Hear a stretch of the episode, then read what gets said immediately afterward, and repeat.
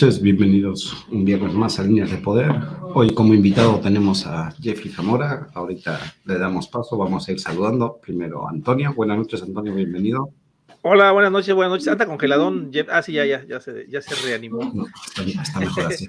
Hola, buenas noches, chicos, ¿cómo están?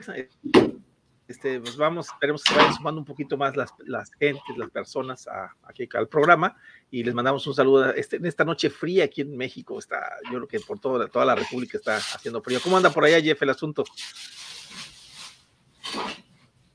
Está, está ajustando, creo.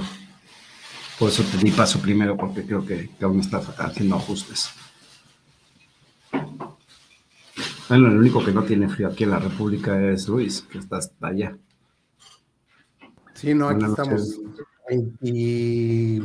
24 grados centígrados. No, sí está, está rico. casi ya bajamos a 13. Buenas noches, Antonio. Buenas noches, Jeffrey. Buenas noches, Iván. Buenas noches, gente. Manolo, un fuerte abrazo. Desde aquí hasta Unucumá, aquí a unos kilómetros. Manolo sí, miembro.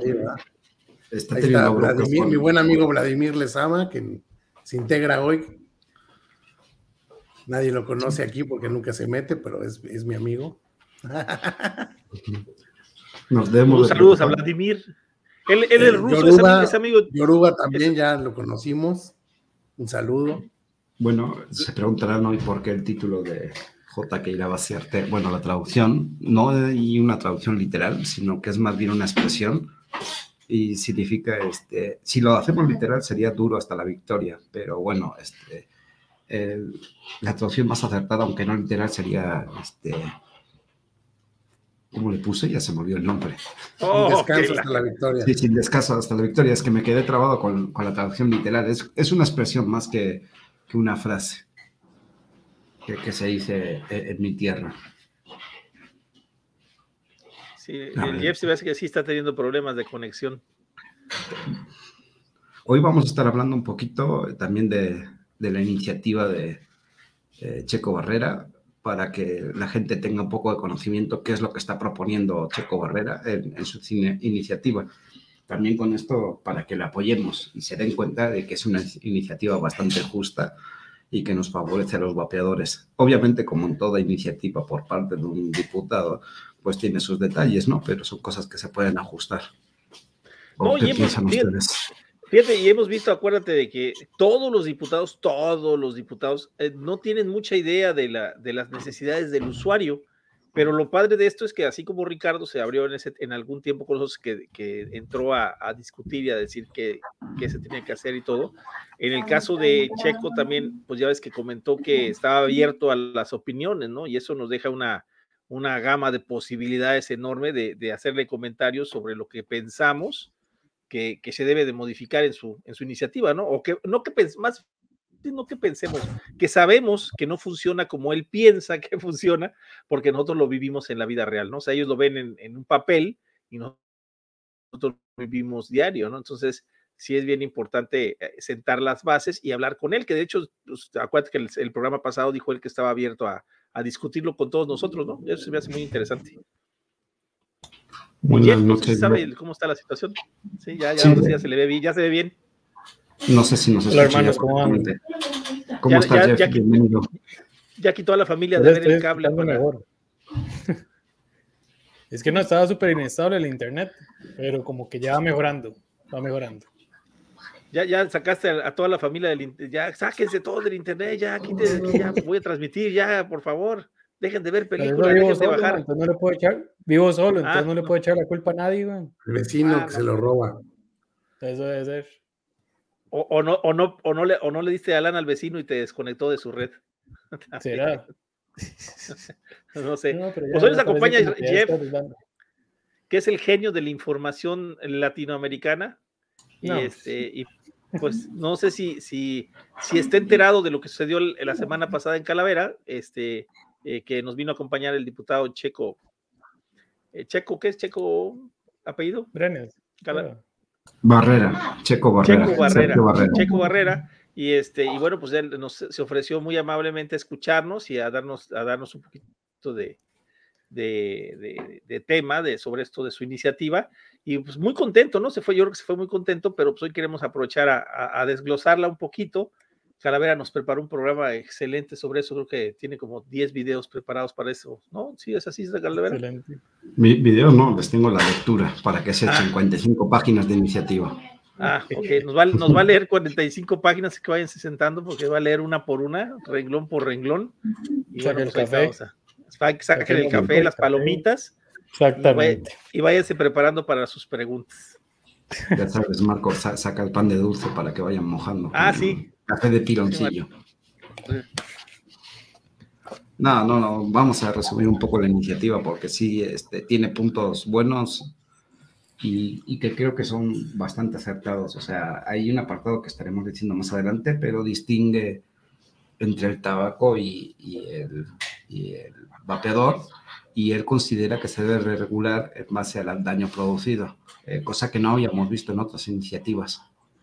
Esa es una cosa este, que me pareció también de resaltar. Hay otro apartado que también incluye bolsas de nicotina, los tabacados o tabaco oral, también los está incluyendo. Tampoco se había hecho hasta ahora. Digo, finalmente ahí hay diferencias entre Ricardo y, Checo. O sea, eh, me pasa que, como dijéramos, Ricardo no estaba tanto en, en, el mundo del vapeo, ¿no? Era un poquito más desconocido para él a diferencia de Checo, que se ve que o ha estudiado o es vapeador y, y sí sabe más o menos cómo está, o al menos este, se ha dado a la tarea de leer los estudios, porque sí se deja ver bastante de lo que siempre estamos hablando, ¿no? Las bolsas, el, tipo de miligramaje de nicotina, eh, que también distingue, por ejemplo, incluye que otras no habíamos visto, si es que el líquido tuviera importador, eh, mencionar quién es el importador, no sé, hay varias cosas que, iremos señalando.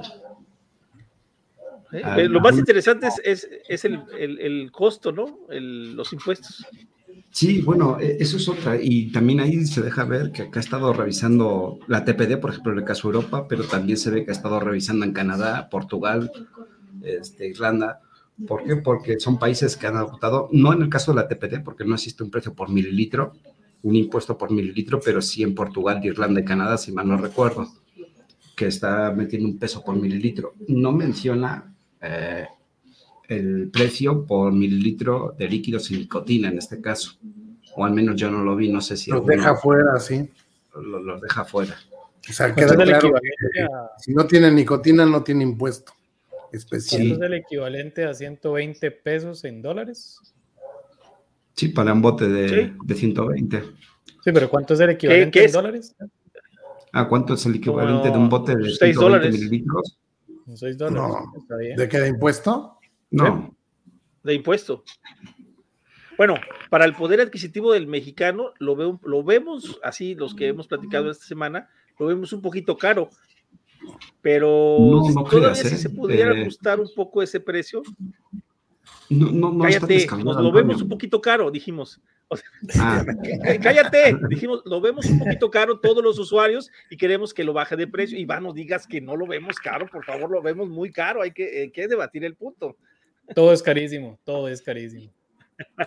Todo es carísimo. No, este, no, no. el, problema es que, mira, eh, eh, no podemos comparar lo que siempre han pensado, incluso las autoridades mexicanas, cuando nos comparan con Estados Unidos, por ejemplo, o no, con cualquier país que nos comparan europeo, pues definitivamente el poder adquisitivo del mexicano es mucho menor. O sea, que ha subido todo al triple y este y pues obviamente eh, los sueldos no han subido mm, más que el yo creo que 2% anual, no sé cuánto sube una, una cosa ridícula. Y, sí, definitivamente para, a lo mejor para ti, Iván, que eres rico, porque todos sabemos que tú vives en la zona residencial de Puebla, allá en, este, en, Puebla de Los Ángeles, y no hay problema, ¿no? Eh, Luis vive en, el Pedregal de Yucatán, allá de Mérida, pero uno que es pobre, que vive en, las, arrabales, acá en, el, en, una ciudad pequeña y todo, pues no nos alcanzan 120 pesos, porque son 120 pesos más el costo del líquido, más el, más el IVA, aparte, ¿no? Entonces sí, ahí sí nos pegaría yo creo a todos, Los tacos de la semana, güey. Los tacos de la semana ya no vamos a poder consumirnos. Sí, bueno, pero aquí, aquí estamos discutiendo cuánto costaría un bote de 120 mililitros con la de Héctor Jaime, no habría discusión porque se quedarían 10 mililitros.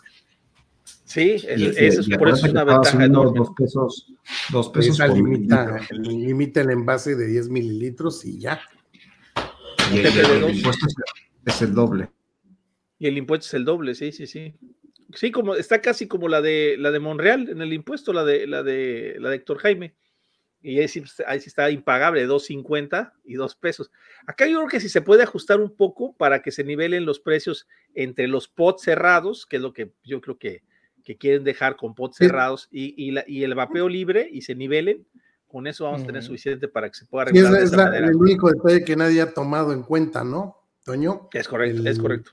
Todo el mundo habla de mililitros y no de miligramos, entonces lo que nosotros pensamos es que debería cobrarse un impuesto sobre el miligramo neto del contenido. Es decir, un pot de Joule trae 50 miligramos y trae un mililitro. Trae un poquito menos, pero vamos a decir que trae un mililitro trae 50 miligramos que se cobran X 10 centavos, por decir algo, por cada miligramo que trae. Pero un envase de, 30 mililitros a 3 miligramos trae 9 miligramos, no. 90, 90 miligramos. 90 miligramos. Pero son 30 mililitros. Es Entonces correcto. estaría pagando sobre, si digamos a 10 centavos, el pot de Joule costaría 5 pesos de impuesto y el, de 30 igual. En base, no, 9 pesos de impuesto. Pero si lo cobran por mililitro, entonces estamos hablando que un peso por mililitro, el pot de Joule paga un peso y el envase de 30 mililitros paga 30 pesos.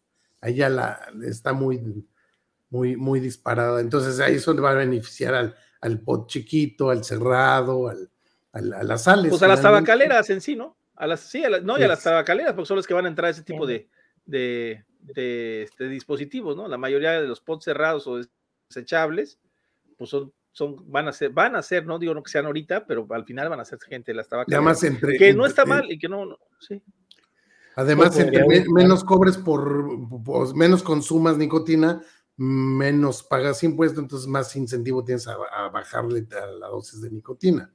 Eso también es, es otra parte del mensaje. También, bueno, también podría buscarse un, impuesto sobre el total. Vamos por decirte algo, el 5% del valor total del producto. Ah. De los líquidos, por ejemplo.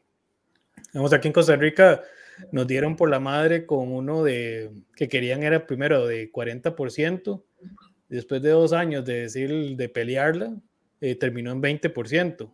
Igual es absolutamente ridículo y un abuso porque es sobre todo equipo hay resistencias, vidrios, todo. Entonces sí se sube el precio muchísimo de los equipos. Oye, pero ahí, ahí, por ejemplo, ¿cómo, ¿cómo puedes meter a un, no sé, precisamente a, una, a un... Es como si le metieras impuestos a las jeringas por lo que, le, por lo que va a traer adentro, ¿no? O sea, es algo, o sea, acá, acá creo que sí habla Checo de eso, ¿no? Del hecho de que los aparatos lo, meten con un IVA normal, ¿verdad?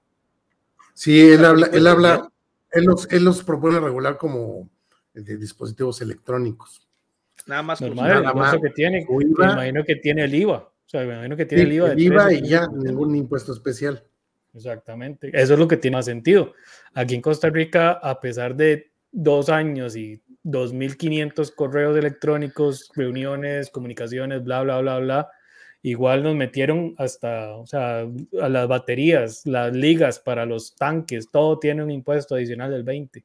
O sea, pero a ver, ¿qué pasaría? Nunca les puesto el caso. Si, por ejemplo, agarras unas 18650 y las conectas a un carro eléctrico, ¿y qué te van a cobrar el impuesto del vapeo o qué? O sea, digo, o sea, es incomprensible, es como el programa de bienvenidos, igual que los chistes de bienvenidos, es incomprensible.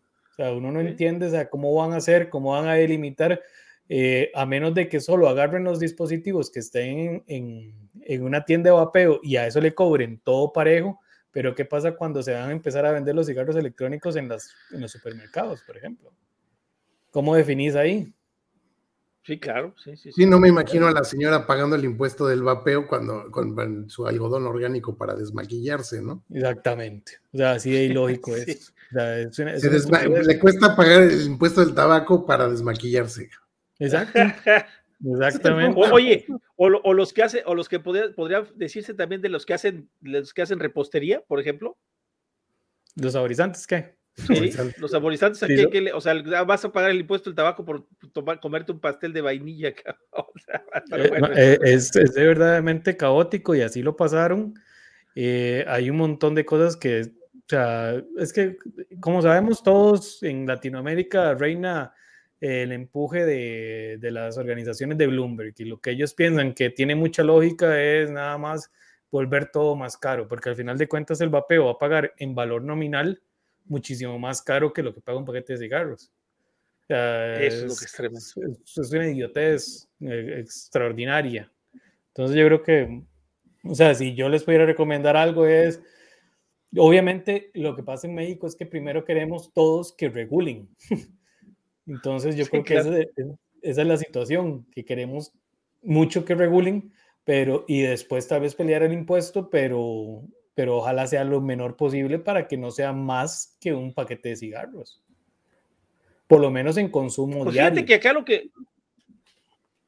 Bueno, fíjate que acá lo que se habló con el diputado, y, fíjate, estuvieron, ellos tuvieron un pequeño, eh, vamos a poner, previo, y, sí se platicó un poco el tema sobre esto de la, de la regulación de los impuestos, y él, él comentó que estaba abierto a la discusión, que, que él no, dijo él, yo llegué a fumar y fíjate, nos recordó algo tremendo, Jeff, porque él dice que empezó a fumar a los 12 años y dejó de fumar a los 18. O sea, cosa curiosa, porque es raro, hay muchos que ya no dejan de fumar, ¿no? Como fue mi caso, por ejemplo, ¿no? Pero en el caso de él, dice que, empezó a, fumar a los 12 años y, nos recordó esas personas que, fumaron, entonces él conoce el cigarro, conoce, pero no conoce el vapeo. Entonces, este, por eso digo, estoy abierto a, cualquier discusión y sobre todo que nos den ustedes, que son los que realmente saben, pues nos den una guía de cómo se podría regular y le dejamos claro al asesor este, pues ese, ese concepto, ¿no? Que, debemos de discutirlo en, reuniones, a lo que inmediatamente se abrió a decir, vamos a hacer mesas de trabajo, este, vamos a hacer eh, eh, con, las asociaciones que existan, este, y pues bueno, pues con eso eh, nos da la, pauta a poder hacer una, una, buena regulación, por supuesto, si también lo permite el, el, el gobierno mexicano en la parte federal, ¿no? Que es lo que hemos, hemos eh, con el gobierno federal que hemos, son por los que hemos batallado más, ¿verdad? Eh, ahorita, bueno, hace como dos semanas salió un estudio, de hecho, del economista Pesco, Michael Pesco, creo que si no me equivoco, que trata acerca de los impuestos, creo que les puede ayudar, darles una leidilla. Está muy interesante, obviamente él con una posición súper acertada habla acerca de los posibles daños a la salud que traen los impuestos como tales porque promueven que las personas no se cambien al vapeo. Entonces, sí es muy interesante y se lo recomiendo. Igual lo que ya saben ustedes, que es el, el de los 15 presidentes de la Sociedad para la Investigación de la Nicotina, que habla también acerca de los impuestos y porque tienen que ser mucho menores a lo que es eh, los cigarros de combustión. Sí, eso siempre hemos peleado, que no, no, no peleamos el no pagar impuestos, sino el, que sea proporcional al daño, ¿no?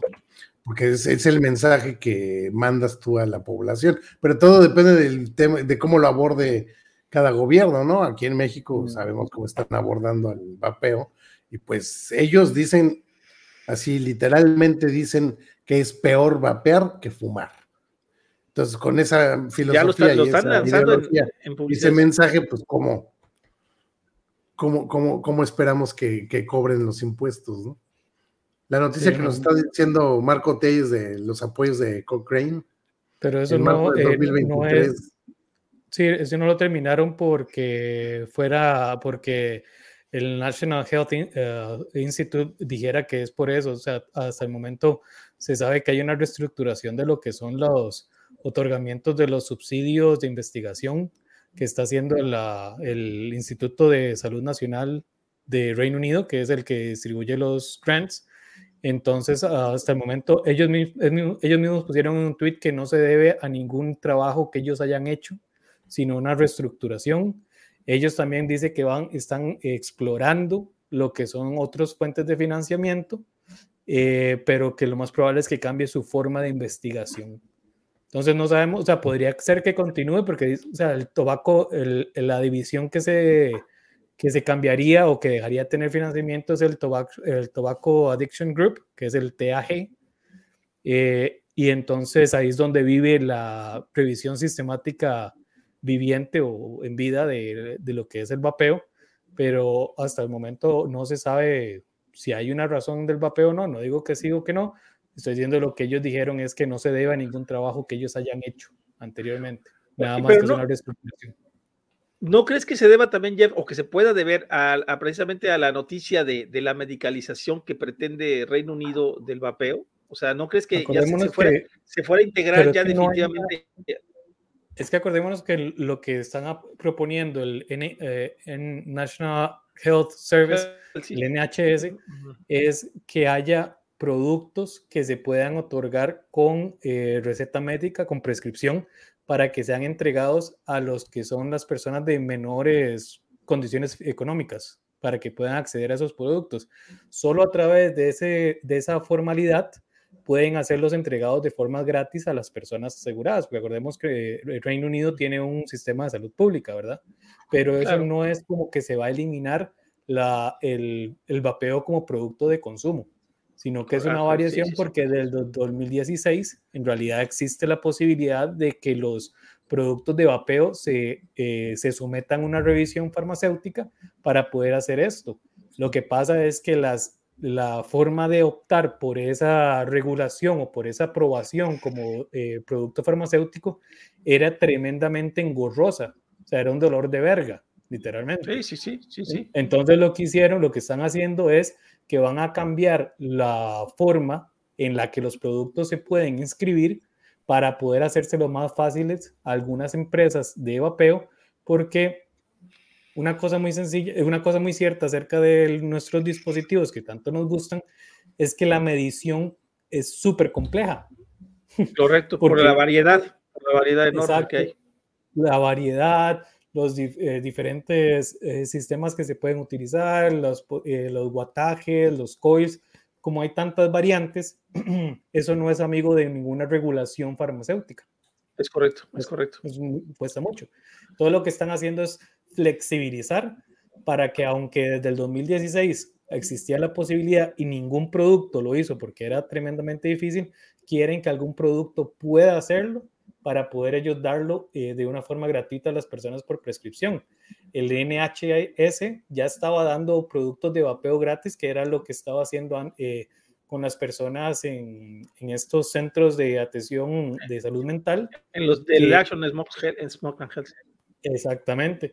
Ellos estaban haciendo eso ya y además querían empezar a darlo según las regulaciones, y eh, según las, los mandatos que iban a suponer ahorita en noviembre, que no he visto y si ya lo soltaron, empezar no solo a darlo a los pacientes, sino a las personas que atienden a los pacientes, porque descubrieron que las personas que trabajan ahí también tienen un alto índice, una prevalencia de fumado alta. Entonces, una de sus acciones fue que también iba a empezar a dar productos de vapeo a las personas que trabajan con ellos. Sí, sí, sí. no, no.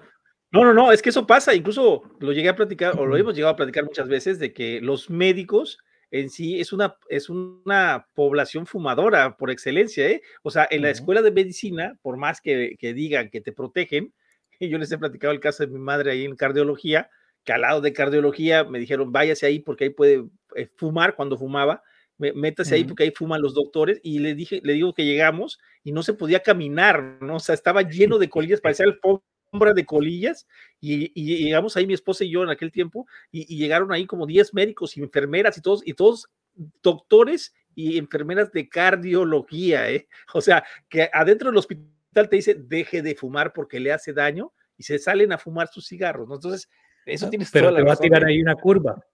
Ahí te va a, tirar una curva. ¿Será por las que se estén automedicando por las propiedades cognitivas que tiene en una, en una, una profesión altamente demandante de actividad mental y además altamente estresante?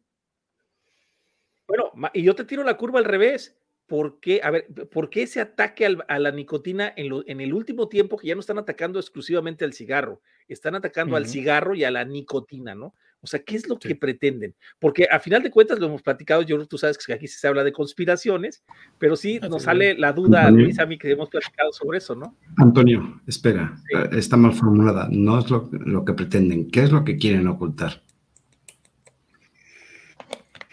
¿O qué es lo que quieren ocultar? Porque definitivamente la nicotina, a ver, ahora, ¿por qué los jóvenes empiezan tan chicos a fumar? O sea, hay que, hay que analizar esa, esa parte. Yo sé que una parte es el entorno social o, la, o la, el hecho de, formar sociedad, de formar este, actividades sociales del joven, pero ¿por qué inicia de joven? ¿Por qué cuando, se, cuando está estudiando en la universidad la mayoría de los jóvenes fuman o muchísimos jóvenes fuman, aunque muchos los dejan después, ¿no? Pero eh, incluso por eso es difícil encontrar cuando ha, preguntado algún médico, incluso esta semana pasó que un médico me decía, a mí un cardiólogo, dice, es que no se ha hecho ningún estudio donde no haya fumadores ni vapeadores, sino sea gente que se inicie solamente en el vapeo. Que me los consiga, por favor, porque entonces que cuánto batalló Carl Phillips, ¿no? Ahora en el último estudio que se hacer, es dificilísimo conseguir gente que se haya fumado menos de, creo que 100 cigarros, pero así. Exactamente, sí, de acuerdo, eh, con ese nosotros, ese estudio de Catania, que era eh, reclutando personas de todo el mundo y después lo delimitaron a solo 12 ciudades. Era una parida, pero así, una parida para encontrar personas que se hayan fumado menos de 100 cigarros y estén vapeando actualmente, o sea, de forma regular, cuesta muchísimo porque casi no hay. Yo sí sé quién te los consigue. Yo sí sé quién te los consigue. Te los consigue Eric Ochoa e Inti Barrientos que dicen que ah, un chingo de adolescentes a los que hemos salvado. Yo creo que ellos sí consiguen un millón de vapeadores nuevos menores de 18 años. Exactamente. según él, salen de las piedras y, o sea, según él salen por todo lado, caen del cielo, así de, de los techos, caen con, ¿cómo se llama? De, con problemas mentales de esto, que eh, les causa pérdida de coeficiente intelectual. La, la, falta de nicotina o la nicotina? La nicotina, todo esto los, eh, los adoctrinados extremistas de Ah, sí. Ah, bueno. eso es lo que quería preguntar, que ¿quién, ¿quién de todos nosotros, incluyendo el chat, comenzó a fumar ya en edad adulta, ya cuando todo su desarrollo físico terminó? Yo empecé, yo empecé a los 15. También. Sí, 13, yo no conozco, yo no, conozco a nadie que haya quedado idiota, tarado o deficiente mental por haber a consumido nicotina. No, a nivel poblacional ni siquiera hay evidencia, o sea, en todo el mundo no hay evidencia, ni un, o sea, no hay ni uno. O sea, es al revés, hay, hay, evidencia de lo contrario, pues ahí está Einstein, está Freud, está Marconi, está Graham Bell, bueno, fumaba. A los 19 años. Y tenemos el estudio este, el Doctor Study de Reino Unido, y tenemos el otro estudio que hizo este señor en, en Francia que lleva un seguimiento de 65 años de fumadores, o sea, ninguno, o sea, no hay factores que determinen que digan eso. De hecho, de ese estudio, de esos estudios fue donde salió eh, la hipótesis de que reducía el, riesgo de Parkinson y de otros problemas cognitivos, ¿verdad? Sí, hablando de, estos, Antonio, hablando de estos individuos, ¿tienes a mano la encuesta que hicieron esta semana estos individuos? ¿A ah, mano? No, no, no te fallo, ¿no? Para que la compartas. La, encuesta de salud. Ah, ¿De, salud justa? ¿La de salud justa? Sí. No, no la tengo, mano. A ver, ahora la busco. ahora esta, semana hemos andado en, otras, en otros lares, pero... Me la pasaste. Sí, yo te la pasé, pues sí. Sí, sí, pero pues, para encontrarla va a estar complicado. Lo que sí, lo que sí, Jeff, y fíjate, hablando de esto de, de, las conspiraciones, de las conspiraciones, yo creo que es interesante esto de la nicotina, porque eh, hoy precisamente le comenté yo a una médico a la que iba a, eh, atender al, al, diputado, este, una noche antes me empezó a contestar que si me hablaba de Levali, y que si me hablaba, entonces le hablé, le, hablamos de la nicotina, incluso Marco Telles aventó, aventó algunos estudios, este, y, de veras es increíble, ¿no? O sea, que no se den cuenta del, del, daño que están generando, porque a final de cuentas tenemos receptores nicotínicos el ser humano, como dijo el documental de, de, de, Aaron, ¿cómo dijo, cómo dijo este eh, Justin. Luis, Gamboa? De, Justin Bieber, de Justin Bieber, no, de Aaron Bieber, este, eh, eh, que, que, dijo él que llevamos 8000 años con, trabajando con la nicotina, incluso estuvo investigando un poquito y hay más de 2.700 eh, eh, eh, entre, bueno, entre, entre vegetales y otros productos de ese tipo eh, que tienen nicotina, ¿no? Incluso tenemos receptores nicotínicos, ¿no? Entonces, ¿por qué los tenemos y por qué no quieren que los apliques? O sea, eso, eso se nos hace a nosotros bastante raro, ¿no? ¿Por qué, por qué no quieren que utilicemos esos receptores? Porque el, punto, el punto, para que lo sepan chicos, es que el gobierno acaba de lanzar una campaña para acabar con cualquier consumo de nicotina. O sea, así dice, así dice literal su campaña, acabar con cualquier tipo de consumo de nicotina. Estás hablando de, pues si es de cualquiera va a tener que cancelar las berenjenas, los jitomates, las papas, los pimientos morrones y todo, ¿no? Esta es la que me refiero. ah, sí, sí, está buenísima. Pues a ver, échatele esa, porque está interesante. Esa para que lo diga, no de Jeffrey. Dice, no, no, no, para, para evaluar el nivel de apoyo de la, a la reforma LGBT. LGBT, LGBT, no. Sí. Que eso te iba a preguntar, ¿qué es LGST? Ah, la ley, general para el control del tabaco. tabaco. Ah, okay, okay. Sí. ok, a ver, a ver, voy. Dice, Dinamia es una agencia con más de 10 años de experiencia en el mercado, dedicada a diseñar herramientas innovadoras de investigación social y de opinión pública, a través de decenas de investigaciones y estudios para proyectos de casos sociales que promueve el desarrollo sostenible y el combate a las desigualdades. Dinamia se ha posicionado como la agencia de investigación aliada para el cambio social. A ver, aquí la, nota dice, manifestamos que no existen conflictos de interés en nuestra participación en el proyecto, ya que no tenemos ninguna relación contra la industria del tabaco. Sí, sí, ¿quién da financia, güey? Sí, no, espera, que esto se pone interesante. Aquí dice a quién pertenecen. Y ahí está abajo quiénes los clientes. Aquí están sus clientes, como ven, ninguno conocido. ¿Alguien conoce a alguno de ellos? Reflexiona. Los rescatadores. Los rescatadores, ahí Reflexionas los de rescatadores. Todos, todos, madre. Ahí estoy viendo como cinco Bloombers. Seis sí, Dice, población objetivo, personas de 18 años o más con teléfono celular que residen en localidades urbanas del territorio nacional. Muestra de 1.200 entrevistados efectivas. Fecha de levantamiento 20 al 27 de octubre del 2021. Marco muestral. El marco muestral para la encuesta se generó con información del Plan Nacional de Numeración, PNN por sus siglas, un listado de prefijos de los números asignados a las compañías telefónicas que el Instituto Federal de Telecomunicaciones mantiene actualizada periódicamente. Técnica del muestreo. La técnica del muestreo es un método poliepatético. Ah, eso, eso es Talibán. Eso no es interesante. más vamos a las preguntas, ¿no? Aquí está. Dice, primera, 56% de los encuestados corresponden al perfil de fumador. 10% se clasifica como exfumador y 34% como no fumador. Bueno, ahí sí, eh, simplemente ahí, es, esa primera ya está con una falla enorme, porque si, si tomamos en cuenta que los números en, en, en encuestas pues digo, hasta el 2019 estábamos hablando de un 17.9 de fumadores, aquí estamos excediendo a 56% de fumadores. quiere decir que una de dos, o nos miente el gobierno o nos están mintiendo ellos, ¿no? O sea, exactamente, ¿cómo llegaron, ¿eh? ¿cómo llegaron a esos sujetos para poder tener unos datos de encuesta que dice que es, o sea, de 300 a 400% más de lo que dice de la prevalencia nacional? Sí, sí. Sí, y, y, con 1.200 eh, sujetos de, de, estudios, bueno, de, de, encostados, ¿no? ahí te das cuenta que es bastante los, los, que fuman. O sea que si, si, es, si eso es cierto, estamos en un país eminentemente fumador. Yo creo que de los más grandes, según ellos, ahí sería de los más fumadores a nivel mundial, ¿eh? Incluso que Grecia o que... Sí, o sea, impresionante. Estaría dando durísimo con India. Sí, ándale, estaría más o menos. Dice la siguiente, de acuerdo con la opinión del 78% de las personas encuestadas, el consumo de tabaco aumenta el riesgo de padecer enfermedad grave por COVID-19. Aquí se está poniendo interesante. En su opinión, ¿el consumo de tabaco aumenta el riesgo de padecer enfermedad grave por COVID o no aumenta el riesgo?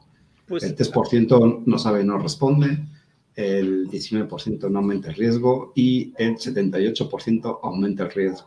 Aquí lo que sí, pero, el fumador siempre el fumador siempre sabe y está consciente del daño que se hace, entonces, y luego aumenta la campaña de desinformación del gobierno que se la pasa diciendo que corre, corres más riesgo, pues el fumador siempre te la va a comprar porque él sabe que se está haciendo daño. entonces va a pensar, que eso es una intención del alarmismo, o sea, porque si supieran, o sea, todo el mundo sabe que el COVID no es aumentado, por, o sea, el riesgo no se aumenta por fumar. Sí, no, incluso, lo retiraron, lo retiraron aquí en, en, México, retiraron el, el, la afirmación de que el vapeo era como probabilidad del, del COVID. incluso Antonio recuerda que había un estudio que afirmaba que la nicotina ayuda en, para padecer los casos graves de COVID. Sí. Sí, pues ahí, está, el, COVID, el, no sé si ha visto ese Jeffrey de, que sacaron allá en Grecia, por lo menos lo, lo estuvo hablando de este Paulas, de, del Nicovid, ¿no? Que era como una, un spray nasal que contenía este, solución de agua salina, creo que agua de mar con, con nicotina, ¿no? Y, funcionaba para evitar contagios de COVID. Sí, de hecho. Que él estaba, él tenía como la patente, si no me equivoco. Sí, sí, sí, sí, ¿no? Vamos a la siguiente, dice, 72% considera que a raíz de la pandemia por COVID-19 es necesario endurecer más aún las medidas de control de tabaco. Pregunta, ¿Usted diría que a raíz de la pandemia por COVID-19 es necesario endurecer aún más las medidas de control del tabaco o diría que no es necesario? Hmm. El 2% no sabe, no responde, el 26% no es necesario y el 72% sí es necesario. Está muy sacado de los, está muy sacado de los pelos porque la gente no está informada. Yo, no creo que la, gente que sabe los números. La, gente que, que sí, a ver, ¿por qué no agarran a, a personas que, a puras personas que fuman? O a puras personas que vapean en todo caso y que les respondan, sobre todo porque la persona que vapea es una persona más informada todavía e incluso que, incluso que la que fuma, ¿no?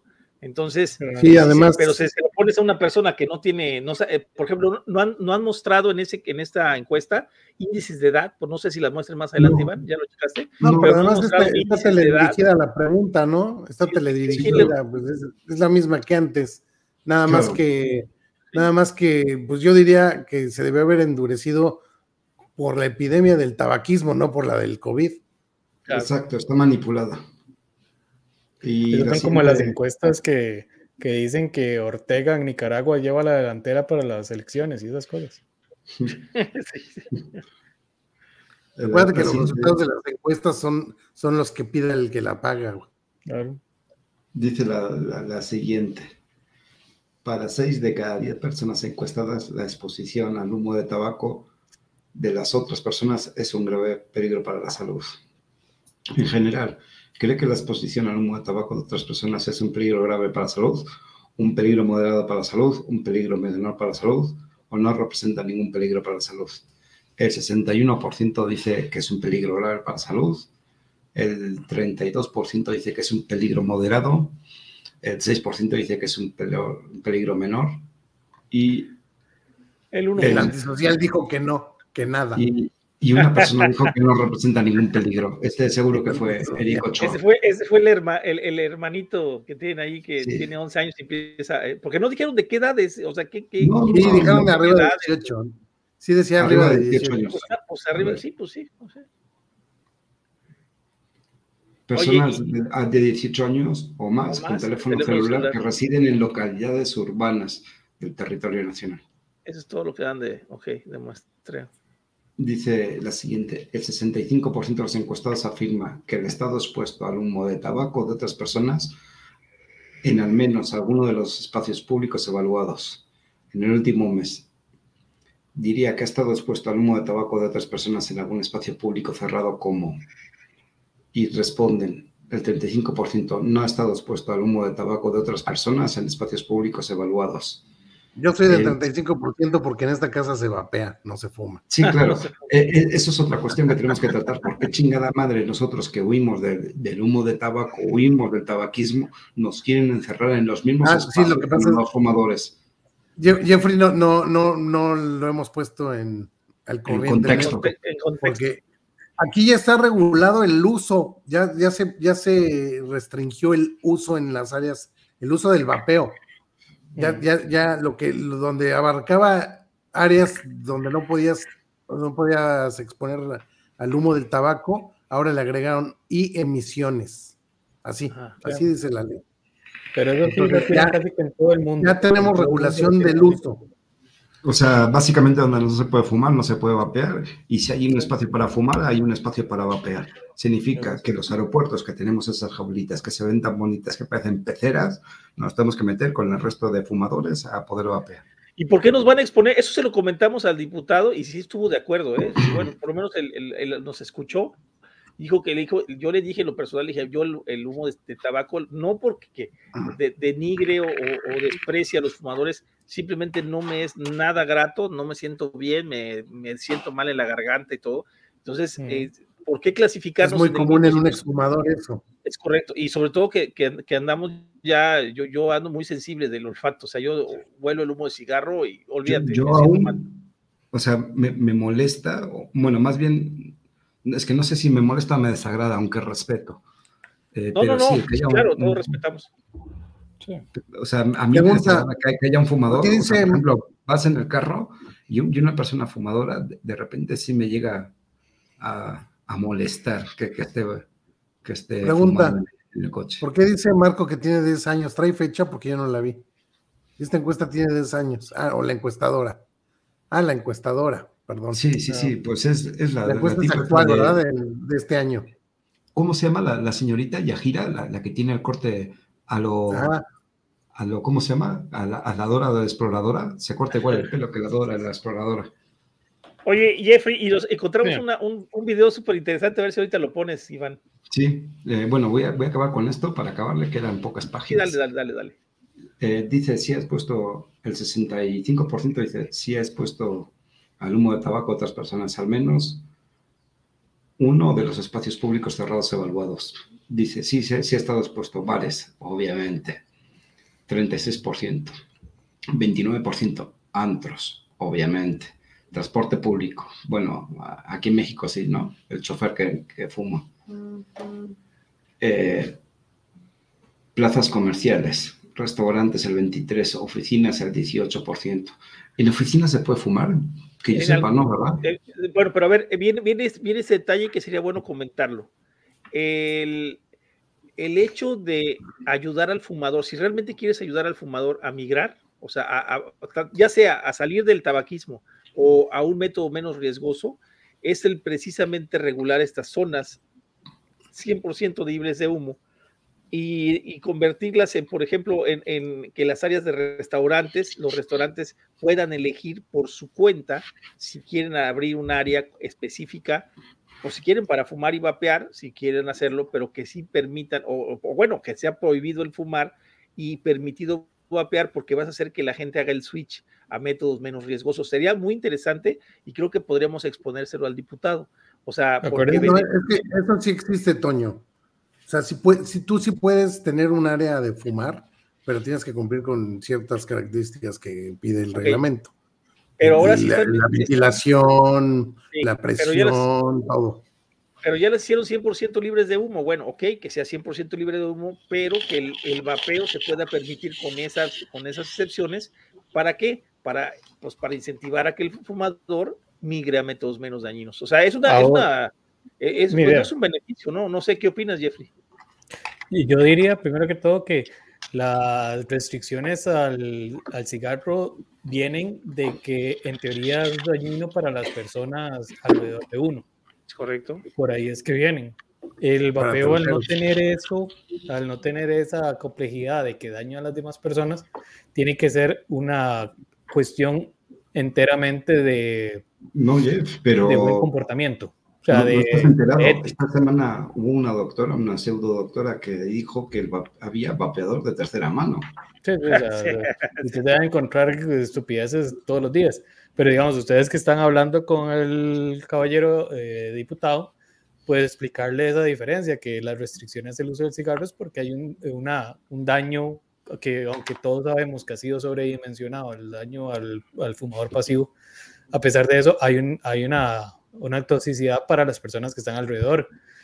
Y que el vapeo no, no cuenta con, esa, con ese padecer, por lo cual las situaciones, por ejemplo, la regulación para poder abrir una zona de vapeo debería ser más relajada, o sea, menos restricciones, menos requisitos, y entonces ahí podrían, digamos, los restaurantes y todo tener menos requisitos para poder abrir una zona de vapeo y así fomenta a que las personas sabiendo que pueden vapear, en por, decirte algo, en una zona del restaurante, pero no tienen que ir afuera, que con el cigarro lo más probable es que sí tengan que hacerlo, entonces que ahí se estimula la transición a métodos de reducción de daños. Mira, Antonio, te, dice Marco Tellez, para que eso se pudiera, eso que pides, Toño, primero tendrían que aceptar que el concepto de reducción de daños, claro. y eso está canijo en lo inmediato, creo yo. Bueno, mira, el, aquí el problema es que debemos, si, eh, no es porque yo piense que es el todo o nada, ¿no? No, no, no. Pero sí debemos de dejar clara la postura, o sea, eh, eh, dejar por lo menos sembrado en la legislatura, o sea, en los diputados, que eso existe, o sea, porque ya hay estudios, por ejemplo, está el de Grimal, creo que el 2017, creo el último que se hizo sobre, sobre en cuartos cerrados, y, bueno, incluso, incluso Marcos por ahí lo puso en, una publicación y en ese estudio precisamente, precisamente habla sobre que no existe la figura del vapeador pasivo, ¿no? Y incluso dice que en los espacios eh, cerrados es eh, la variación entre los no fumadores y los, y los vaperos es mínima, ¿no? Entonces, eh, este, en los estudios ya está, ya hay, se puede repetir el estudio aquí, ¿no? O sea, nada más yo lo que siempre he pedido, les he dicho a las autoridades que si van a hacer algún estudio, que estén, no solamente las hagan las dependencias de salud, sino que haya, eh, vamos a testigos de la sociedad civil, de la real sociedad civil, no de Salud Justa MX ni de los rescatadores, sino de la real sociedad civil, sí, a estar en la en presencia de esos estudios para que se realicen pues lo más, lo más eh, eh, certeros posibles, ¿no? Sin, sin, sin amañado, ¿no? Y sobre todo que se, pues, precisamente de Como esta encuesta. Dilo. El como esta encuesta, por ejemplo, que es una encuesta totalmente maña y, o sea, toda bien reglamentada, ¿no? No, y ojalá en el proyecto del diputado también se mencione que el vapeo, además de que no tiene, eh, digamos, un perjuicio para los terceros, que ojalá que se mencione de una vez que es menos, mucho menos nocivo, bastante menos nocivo que el fumado tradicional. Entonces, eso les puede ayudar en las futuras peleas, porque esta vara no termina hasta dentro de 30 años, ¿verdad? Estas peleas, eh, para seguir luchando de una vez, pero ya con algo sentado. Sí, Marco Telles, no te preocupes, no usted de tiempo, ¿no? Así ya dice Jeff, que está augurando 30 años para que se apruebe. Entonces, Marco Telles, no te preocupes, vas, a estar ahí. Vamos a ir ya con 30 años desaparece el fumado. Vamos con esta encuesta porque si no vamos a estar toda la noche con la pantalla aquí compartida para que puedan ver un poquito mejor, porque luego marco los comentarios y tapo al compañero este, Jeff. Dice 85%, de, 85 de las personas encuestadas declara estar a favor de la reforma actual de la Ley General contra el Control de Tabaco para que se prohíba fumar y vapear en todos los lugares interiores, es lo que decíamos. ¿Estaría a favor o en contra de la reforma actual de la Ley de Control de Tabaco en México para prohibir fumar y vapear en todos los lugares interiores públicos, incluidos lugares de trabajo, edificios públicos, oficinas, bares, restaurantes y transporte público. En contra, 14%. No sabe, no responde uno y a favor, 85%. Vamos a ver. Ese 14% en contra son vapeadores informados. Sí. Ese 14% también hay, mucho, hay mucha filosofía de donde, donde, no se, donde, donde no se fuma, no se vapea. Ese 14% es uno del anarquista y un vapeador informado. Dice Yoruba, ¿cuándo llegará ese día en que realicen encuestas realmente serias? Me refiero a todos los países, en resumen, terminamos todos en la misma bolsa. No, no, no es que sean serias o dejen de serlo series. Lo que pasa es que son encuestas manipuladas a favor de ellos. Ese es el punto. No, no es tanto que sea seria, porque finalmente esta empresa, yo no discuto en ningún momento que sea una empresa seria Simplemente lo que discutimos es por quién está financiada y a favor de quién está inclinada. Exactamente. Porque hemos visto encuestas buenísimas de, alrededor del vapeo y todo lo demás. De, bueno, hasta, hasta nivel estatal hemos visto encuestas muy buenas. Bueno, por ejemplo, la de México que determinó que, ¿cuánto era? 0.15 la cantidad de vapeadores menores de edad que eran regulares, creo que era. 0.15. Sí, algo así. Por ahí iba. Y después tenemos, tenemos en Europa, tenemos en Estados Unidos, tenemos en Reino Unido, tenemos en 28 naciones de la Unión Europea, que ahí es donde se determina la constante de que menos del 1% de usuarios son menores de edad recurrentes, o sea, que es extremadamente bajo. De hecho, es muy interesante, hay un estudio que salió esta semana de Kenneth Warner, que es el, uno de los expresidentes de la Sociedad de Investigación de la Nicotina, que también es uno de los firmantes de la, del documento de los 15, de los expresidentes de esta sociedad, eh, que manda otra vez a la mierda la teoría de, la, de, de entrada al fumado a través del vapeo. Pero la otra vez la manda a la mierda. Sí, claro, es que eso lo sabemos. Bueno, vamos a seguir con la siguiente para acabarla, digo. 1.41 nos da, Jeff, el 1.41%, vamos a poner, de los, de los que vapean es, son jóvenes, por decirlo así, ¿no? Mm. Dice, el grupo que muestra más aprobación hacia la reforma de la LGCT para prohibir fumar y vapear entre los lugares interiores públicos es el grupo de no fumadores. Sin embargo, en los tres grupos, al menos el 80% está a favor de dicha reforma.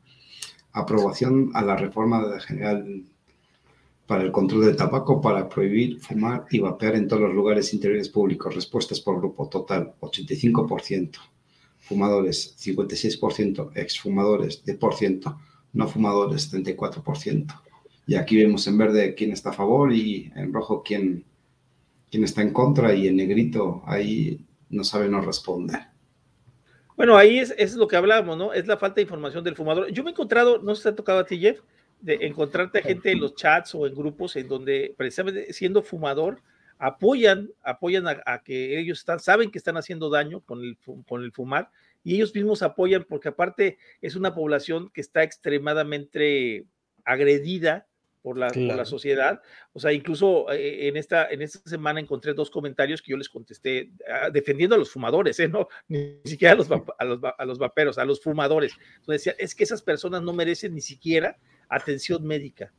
O sea, espérate, o sea, o sea ya, ya, de ese grado, ¿no? O sea, es que ojalá y se mueran, se mueran ah, dentro de su casa y, no, y, que nos qué bueno que tocas esto. atiendan. Pues sería una solución para que dejan de cobrar el impuesto especial. Antonio, qué, qué, bueno que, que, tocas este punto, porque en la reforma, bueno, en, en la iniciativa La Reforma que propone el diputado Checo Barrera, señala claramente que se ahorraría mucho dinero en cuanto a salud pública si es que se aprueba una regulación para el vapeo. Lo, lo deja marcadito, luego lo buscamos y, y lo muestro. Sí, pues aquí el, costo de salud pública son 70 mil millones de pesos al año en gastos de salud en caso de los, de los, de los fumadores, ¿no? Entonces sí ah, es un gasto público, pero está cubierto porque tú está cubierto con el impuesto que pagas por las cajetillas de cigarros, se supone, ¿verdad? Que para eso lo...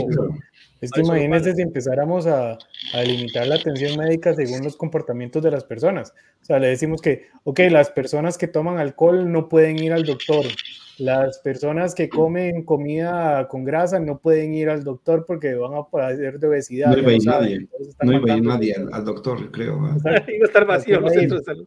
¿Quién tiene una vida ejemplar para poder ir al doctor entonces? El doctor Sincer, el doctor Sincer sí, sí, sí. no, y aparte viola todo, tu, tu, derecho constitucional a la salud, cabrón. Claro, ¿no? Y además de eso. y pagando impuestos como mierda. Es correcto. Así yo le puse a la persona, no, mira, yo. Les decía, bueno, si quieres proponer eso, tienes que proponer adjuntamente que no se cobre el impuesto al tabaco, porque no van a destinar recursos para, para lo que ocasiona. vamos a seguir con esto, dice 28. Y eso ya no le va a gustar al gobierno, ¿verdad? No. A ningún gobierno. Dice 28% de los encuestados afirma haber visto algún tipo de publicidad, cualquier tipo de tabaco en los últimos 30 días. No hay publicidad de tabaco, está prohibida la publicidad al tabaco, ¿no? No se refiere a los cigarros electrónicos, por supuesto. Sí, claro. Dice el 1%, el 1% no sabe, no responde, el 71% dice no y el 26% dice que sí. 28. Vamos a darle la siguiente. Dice, en total, de las personas que han visitado, han visto, algún tipo de publicidad del tabaco en los últimos 30 días, 64% los han visto en puntos de venta, 42% en redes sociales y 39% en antros, bares y o restaurantes en los últimos 30 días. ¿En cuál o cuáles de los siguientes lugares ha visto publicidad de cualquier tipo de productos del tabaco? En puntos de venta, un 64%. En redes sociales como Facebook, Twitter o Instagram, 42%. En antros, bares y restaurantes, 39%. Ah, esto no, no conviene ni, no, no, tiene ninguna discusión. Nuevamente, el grupo de encuesta más, más aprobación hacia la reforma LGCT para prohibir todo tipo de publicidad de productos de tabaco es el de no fumadores, no obstante, 82% de los fumadores y 75% de los exfumadores están a favor de la reforma. Aprobación a la reforma de la Ley General contra el Control del Tabaco para prohibir todo tipo de publicidad de productos del tabaco. Respuestas por grupo. Total, 82%. Fumadores, 56%. Exfumadores, 10%. No fumadores, 34%. Ya saben, verde a favor, eh, rojo en contra y en negrito no responde. Dice, 87% de los encuestados está de acuerdo que con todos los mexicanos merecen respirar aire limpio. ¿De dónde? De Ciudad de México. Lugares públicos y del trabajo, 86%. Coincide que el consumo de tabaco causa enfermedades graves a quien lo consume. ¿Qué tan de acuerdo o en desacuerdo está con cada una de las siguientes frases? Todos los mexicanos merecen respirar aire limpio, libre de humo de tabaco, en lugares públicos y lugares de trabajo, 87%. El consumo de tabaco causa enfermedades graves a quienes lo consumen, 86%. Eh, ni de acuerdo ni en contra. Dice, el gobierno de México debe hacer leyes más fuertes para disminuir el control del tabaco, 74%. La publicidad del tabaco anima a los jóvenes de México a empezar a fumar, 66%. Mira, en la conclusión, esa es la conclusión, ¿no? Finalmente. Sí, sí, sí. Eh, vemos que desde el inicio está viciada, porque si tú te ves en la conclusión, nada más mencionan tabaco. Sí, Entonces estos güeyes durante toda la encuesta están embarrando el concepto de cigarro electrónico. Lo, están metiendo subliminalmente. Lo, lo están embarrando en el mismo lugar, pero en su conclusión ya no lo tocan. Entonces ya desde el inicio está viciado. Y es lo que hemos platicado, ¿no? ¿Tabaco o vapeo? Pero es curioso, pues estás preguntando sobre un producto que ni siquiera está aprobado para comercialización en, en México, ¿verdad? Sí, sí. Entonces, estás metiendo, digamos, como que yo meta, empecemos con meter, digamos, hubiéramos metido ahí también la cocaína, por ejemplo, no sé. Otra observación que yo, yo veo que esta encuesta pareciera ver que la hayan hecho el año pasado, probablemente en mm. enero a más tardar, porque si Déjame recuerdan, si está fechada. Ahí dice no, sí, sí, por eso, que ya que la repitieron. Porque mm. si, si, recuerdan, el marzo de este año hubo un foro en la Comisión de Economía donde sí nos invitaron a participar y estos güeyes participaron más a huevo que otra cosa, donde estaban discutiendo justamente esta ley. Y esta ley no pasó por la, por la Comisión de, de Economía, precisamente porque restan derechos de, propiedad intelectual, se refiere a las marcas. Esta, esta ley quiere atacar el etiquetado en este neutro, lo, quiere, lo quiere impulsar, quiere eliminar toda publicidad y los espacios libres. Entonces, eh, están metiendo todos los conceptos que se discutieron en marzo con la Comisión de Economía, pero no, fue tan grande el problema que tuvieron que nada más pasaron la de los espacios libres. Entonces, me parece que van a impulsar otra vez esa, esa ley. Otra vez la publicidad, otra vez el etiquetado. Entonces, me pareciera que, eh, me, daría la impresión que esta encuesta se hizo previamente. Oye, lo que no entiendo es por qué no, por qué no tomándolo ya, eh, el hecho de, de, saber que no somos un producto de tabaco, que el vapeo no es un producto de tabaco, este, eh, porque vamos a poner, si entonces meteríamos producto de tabaco a los parches, a los chicles, y también tendríamos que, agregarlos, ¿no? O sea, ¿por qué no se encajan como, como tabaco? Pues muy sencillo, porque nos quieren que todos los que son eh, usuarios y los que son empresarios meterlos al artículo 5.3 del, del, del, convenio marco, ¿no? O sea, eso es lo que están pretendiendo, lo que hemos platicado antes de la falacia de la falsa oposición. O sea, como no me gusta tu sistema en que dejaste de fumar, pues o te pasas al mío o, muérete, cabrón. O sea, así sencillo, ¿no? O sea, haz lo que yo te digo o muérete, ¿no? O sea, está, está como el otro día el, el del Twitter, que para fumar hay que tener un par de razones poderosas que puedan fumar. Sí, sí, para dejar de Oye, incluso te voy a decir que tienes razón en lo que decías del porcentaje. Bueno, si nos vamos a los 254 que salieron en la encuesta del Ensanut, bueno, si nos vamos a eso, eh, sí era el 1.41, pero si nos vamos a los 15 jóvenes que vapean a diario, que por supuesto, si no se regula, va a, va a cambiar enormemente esa cifra.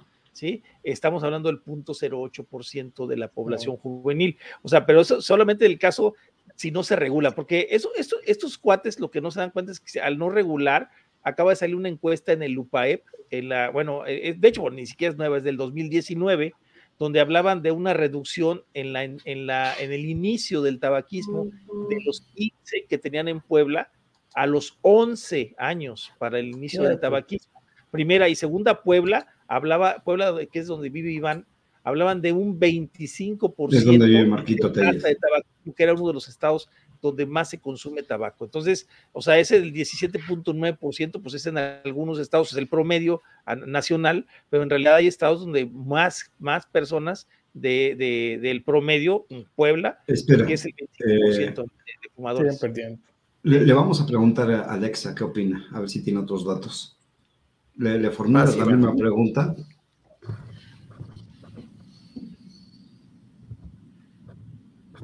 ¿Ustedes? ¿Quién la va a hacer?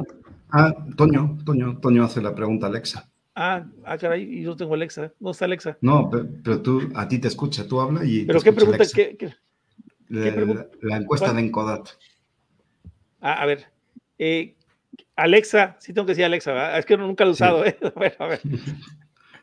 Alexa, danos los resultados del. No, no, está muy complicado. A ver, eh, trata de decírsela tú, porque mira, tú estás más cerquita. Alexa, ¿qué es el Encodat?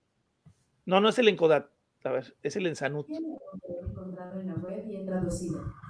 acuerdo con samsungnox.com, esta API se basa en el uso declarado de la... Alexa, cancela.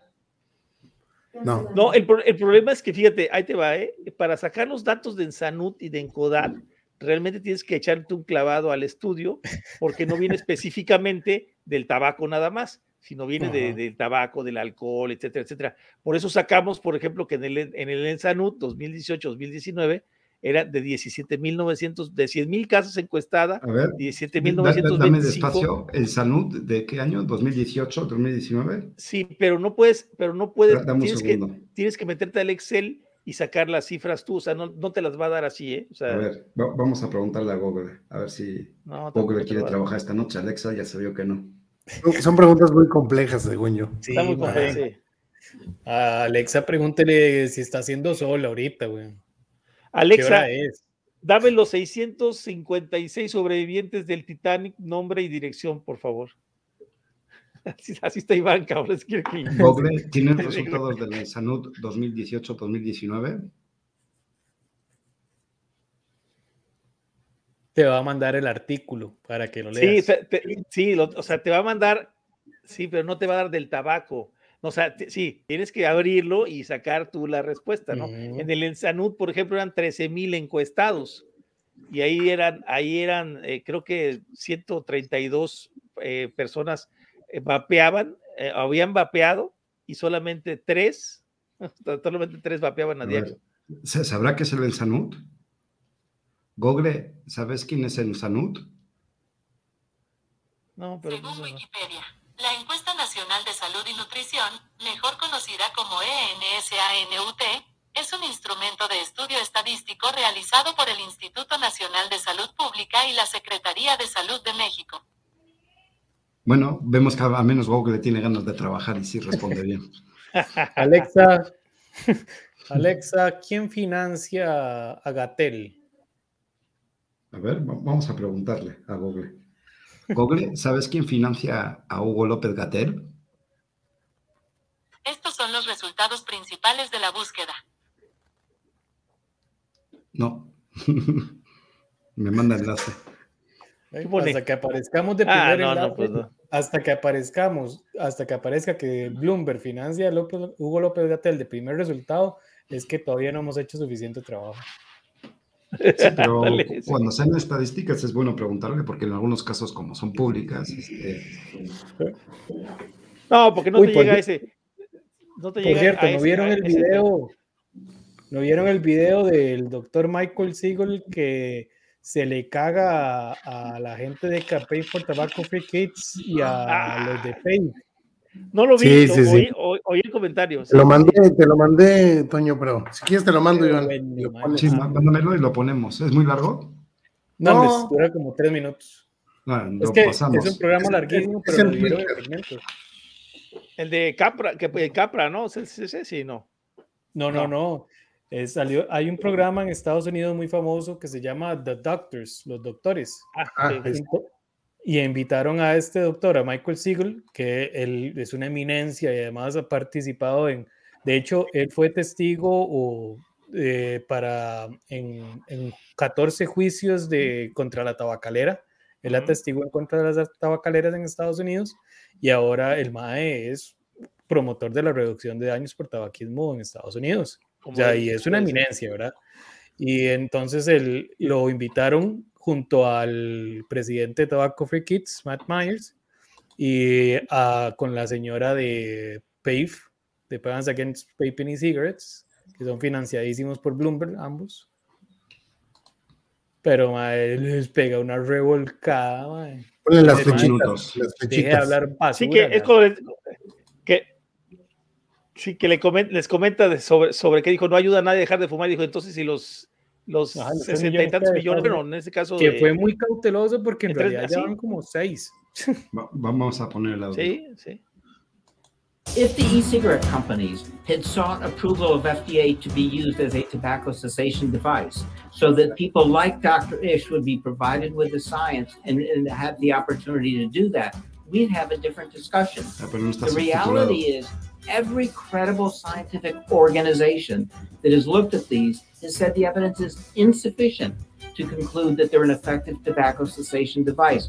Dr. Ish deserves good tools. Manufacturers need to be forced to provide that science to FDA. Okay. So that he has At this point, I think a doctor needs to step in because Matt, you're just talking nonsense. This is absolutely false. I mean, for you to get on, uh, you know, into the and talk to the national population and tell them that there's no evidence that e-cigarettes helps people quit. We have a clinical trial that was published in the New England Journal of Medicine, the prestige, most prestigious journal out there. And it found that, in fact, electronic cigarettes help 20% of smokers quit. In addition, we know that 3 million people, we have very strong data from the National Health Interview Survey, that there are over 3 million people in this country that have quit smoking using e cigarettes how dare you get on TV and tell these 3 million people who may be watching, they're looking at you and saying, how can you say that? I quit. There are 3 million people right now looking at you saying, First of all, Michael, what kind of garbage is this guy spitting out? Let Mike, Michael, let me respond. We, Michael, discussion Michael, has been very good and productive up until this point, but I'm not going to let you get out here and lie to people. Michael, you Second, um, what I did say was that if these manufacturers have the evidence, they should provide it to FDA so we get solid evidence. Third, what I said was that on a population basis, the evidence has shown that it's insufficient. And what I said is supported by the United States Surgeon General, the United States Preventive Health Task Force, the WHO, yeah, you're talking and, like all, and all of the major organizations. What? Michael, you can't distort the fact. It is one thing to provide a product as part of a clinical trial under carefully supervised situation, and we support that.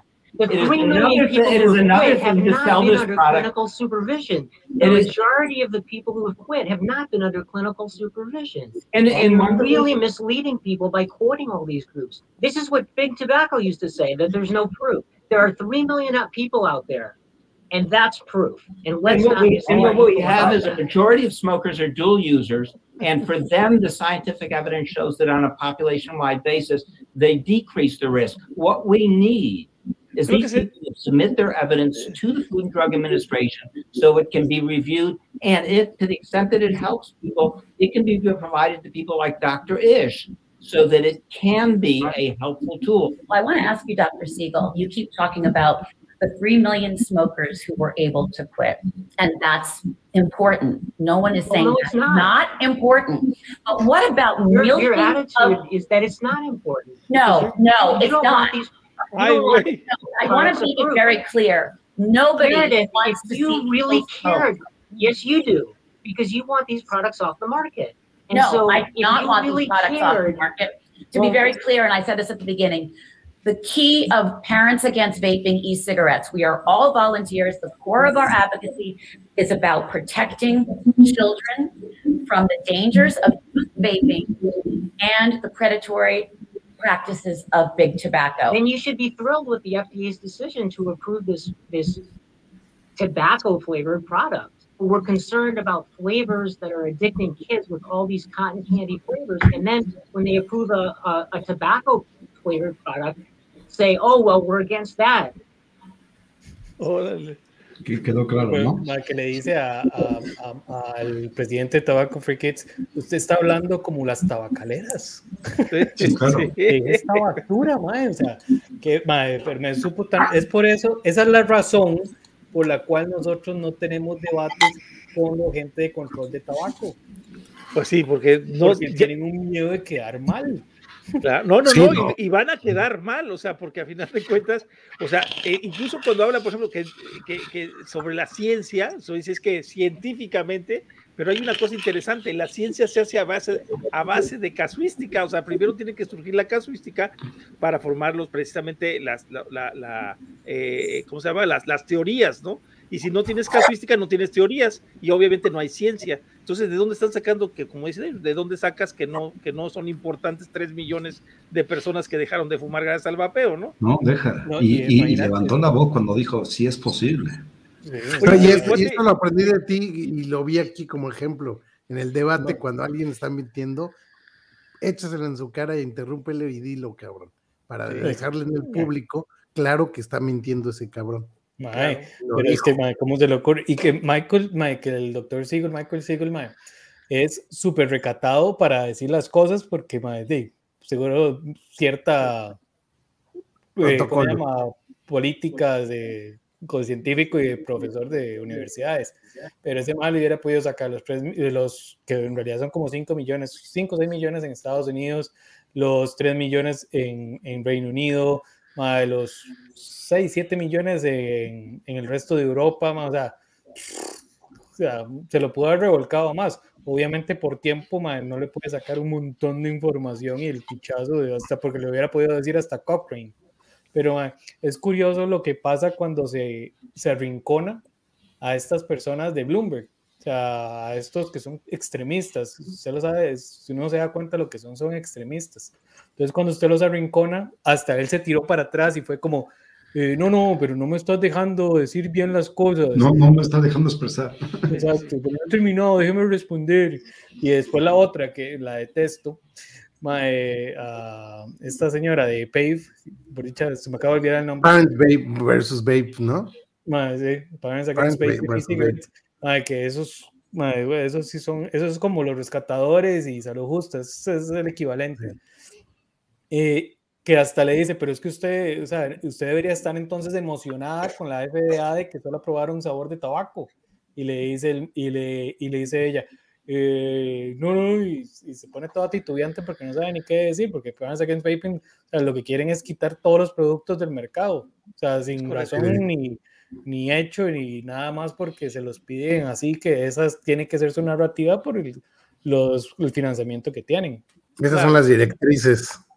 Sí, lastimosamente y todo opera así en este mundo. Entonces tienen sus directrices.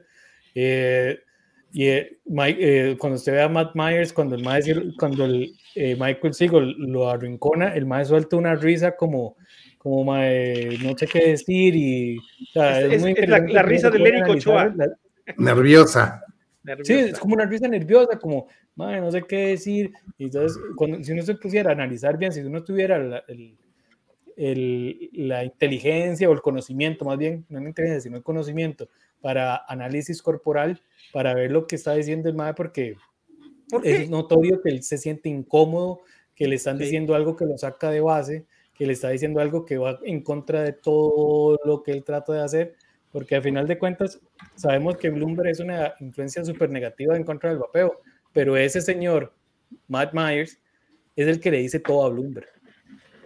Bloomberg se rige por lo que le dice él. Así yo lo, así yo lo pienso, por lo menos. Sí. más bien, Oye, pero hay algo interesante, Jeffrey, o sea, y fíjate que es, la manera de contestar, o sea, porque esa manera de debatir es muy interesante, ¿eh? O sea, lo que estaba diciendo Luis se me hace, eh, eh, incluso yo he visto, o creo que es algo como de escuela, el hecho de no, de no, de no rebatir en el momento que estás, que estás recibiendo un argumento falaz, este, pero, pero es correcto, o sea, es correcto porque incluso he visto científicos de otras, de otras, de otras especialidades, incluso incluso contestar de manera más agresiva. ¿eh?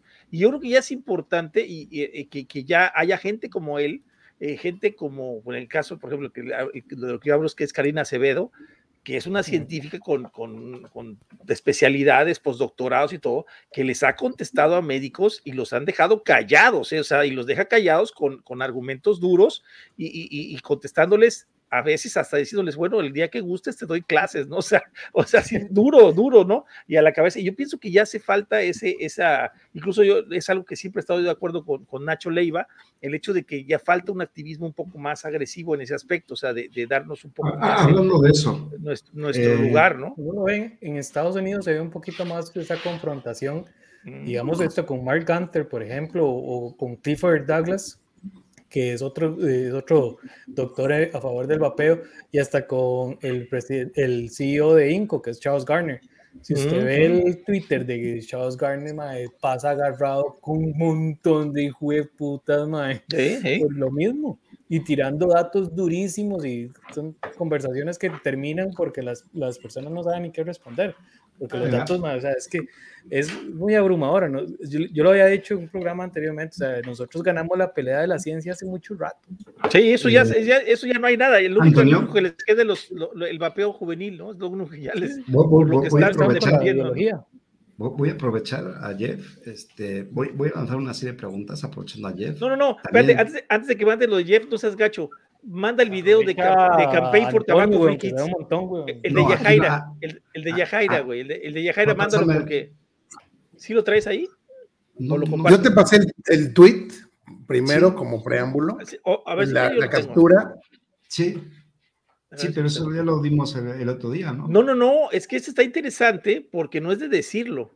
A ver, hijo, ya me trabé yo. A ver, si, si quieres, Polo, tú que eres administrador, pero yo quería aprovechar, no es, son preguntas del asador, no son preguntas de tercer grado ni, ni nada similar. Es un poquito preguntas serias. Son, son preguntas serias, no estamos en cotorreo vapeo. Que sí, pero no. Eh, aquí, aquí hay algo que nos faltaba a nosotros para cerrar el círculo. Eso es a lo que yo quería llegar. Eh, nos, nos, faltaba algo para cerrar el círculo y era el hecho de, de, de ligar a una de las asociaciones más importantes, bueno, entre comillas, más importantes para lo que más influyentes, ¿no? influyentes, por decirlo así, en, en el. Es la asociación que está aventando el poder ejecutivo que está con Bloomberg. Es correcto. Está con Bloomberg, pero no habíamos encontrado el nexo real, o sea, a, a, Campaign for Tobacco Free Kids, porque antes ellos tenían para donativos y ponían su logo de, y lo quitaron, lo retiraron de su página web, pero acaban de lanzar este comunicado que yo ya lo bajé, o sea, y obviamente pues aquí ya lo tenemos ya grabado, ¿no? Eso es del canal de, de Tobacco Free Kids. Pero este lo pasamos el otro día. Sí, sí, sí. Sí, pero no estaba Jeffrey. Ah, ya. Hola, me llamo Yajairo Ochoa, soy directora de comunicación en Salud Justa MX y Salud Justa MX es un partner de, de Oye, eso es lo que quería que oyeras. O sea, que ya aceptan ellos que son. ya eh, se descararon. Ya se descararon. Sí, lo que pasa es que Toño, Toño, estaba seguro que en algún momento vio en la página de Salud Justa que el financiamiento venía de ahí y de repente desapareció y nunca desapareció, no aparecía. Pero ya, ya lo tenemos, ya lo tenemos Porque de aquí viene, acuérdense, Yanela Severini, que es la que afecta con Medel, que está enlazada con Gatel, y que con este, con este dato que ya liga, yo creo que podemos ya pensar en un filipinazo bueno, ¿eh? o sea, y aprovechando a este diputado, que también ya le mandé la historia aproximada de lo que es esto, y de, de, de, lo que sacó Ricardo, de lo que salió, ya les mandé también información sobre eso, para que estén preparados, ¿no? Porque pues esto se viene nada más así tan, no, a, lo mejor el diputado no sabe el trasfondo de todo, ¿no? Pero pues acá La mayoría nadie, o sea, nadie sabe, o sea, es, curioso, pero nosotros lidiamos una pelea silenciosa, mae, de una forma, mae, porque como vi, lastimosamente tenemos un bloqueo de difusión de información tan duro, o sea, que cuesta sacarlo de nuestra burbuja. Por eso es un esfuerzo, yo creo que de todos los días de los activistas. Por eso es que todo el mundo se agarra en Twitter con las organizaciones, porque, por dicha, ¿verdad? Por dicha, nos agarramos todos a discutirles en redes sociales porque nosotros tenemos un bloqueo a la difusión de información brutal. Pon el meme del, del muñeco de ventrílogo para que lo vea. Ah, yo lo he visto. Ah, pues es lo, justo lo que estás diciendo, tú mandas eso en Twitter y la gente que entiende del vapeo se caga de risa. Mm. Pero la gente que no sabe de vapeo te dice hasta te de preguntar, ¿y ese señor quién es? ¿No? Gatel sí, pero el otro quién es. Exactamente. Que cumpleaños del 14 de febrero, Bloomberg, por cierto. Ay, hay que festejarse el Día del Amor y la Amistad.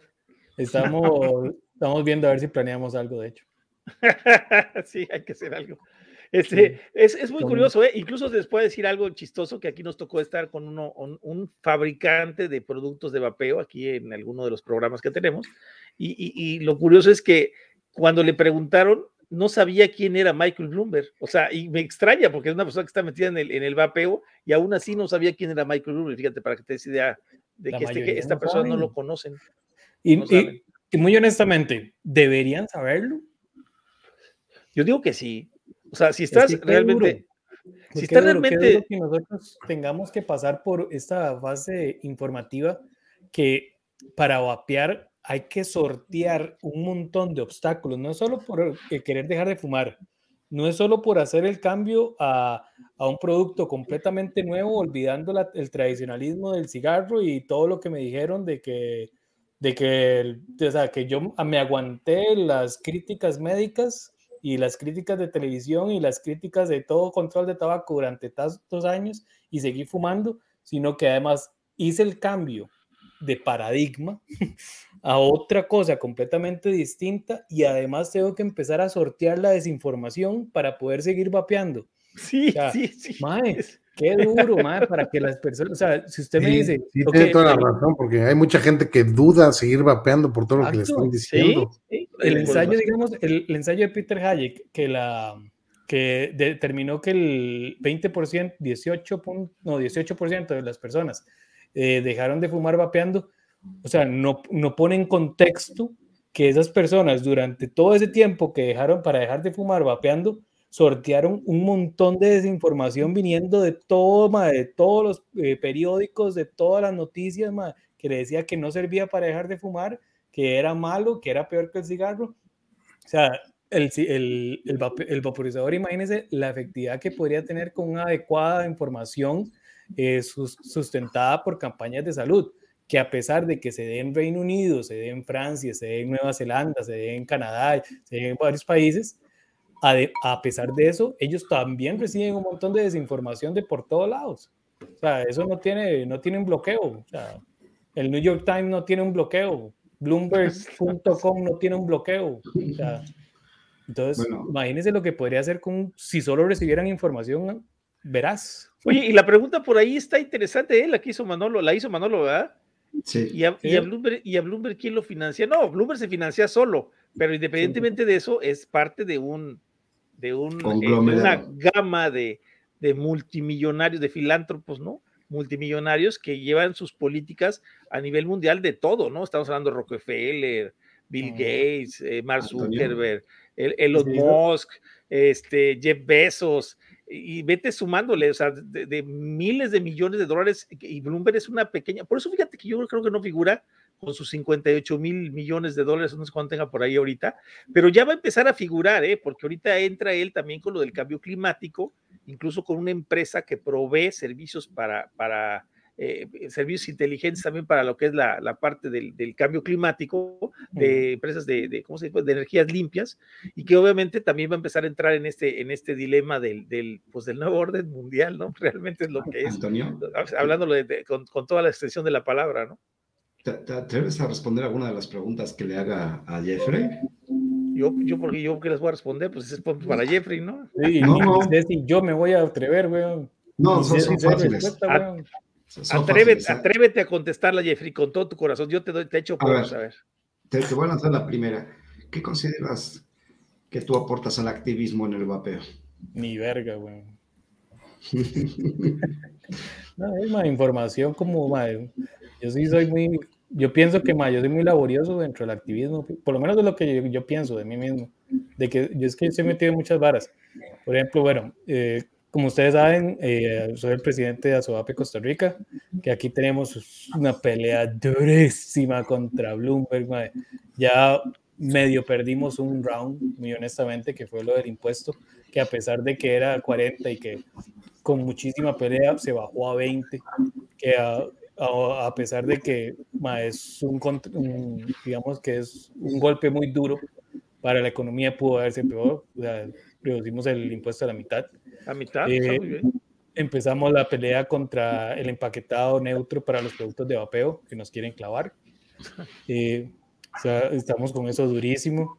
Además, bueno, como saben, soy parte de la junta directiva de RDT, entonces pasamos en un constante eh, colaboración ahí con los otros países. Entonces pienso que yo ayudo en algo, por lo menos ahí.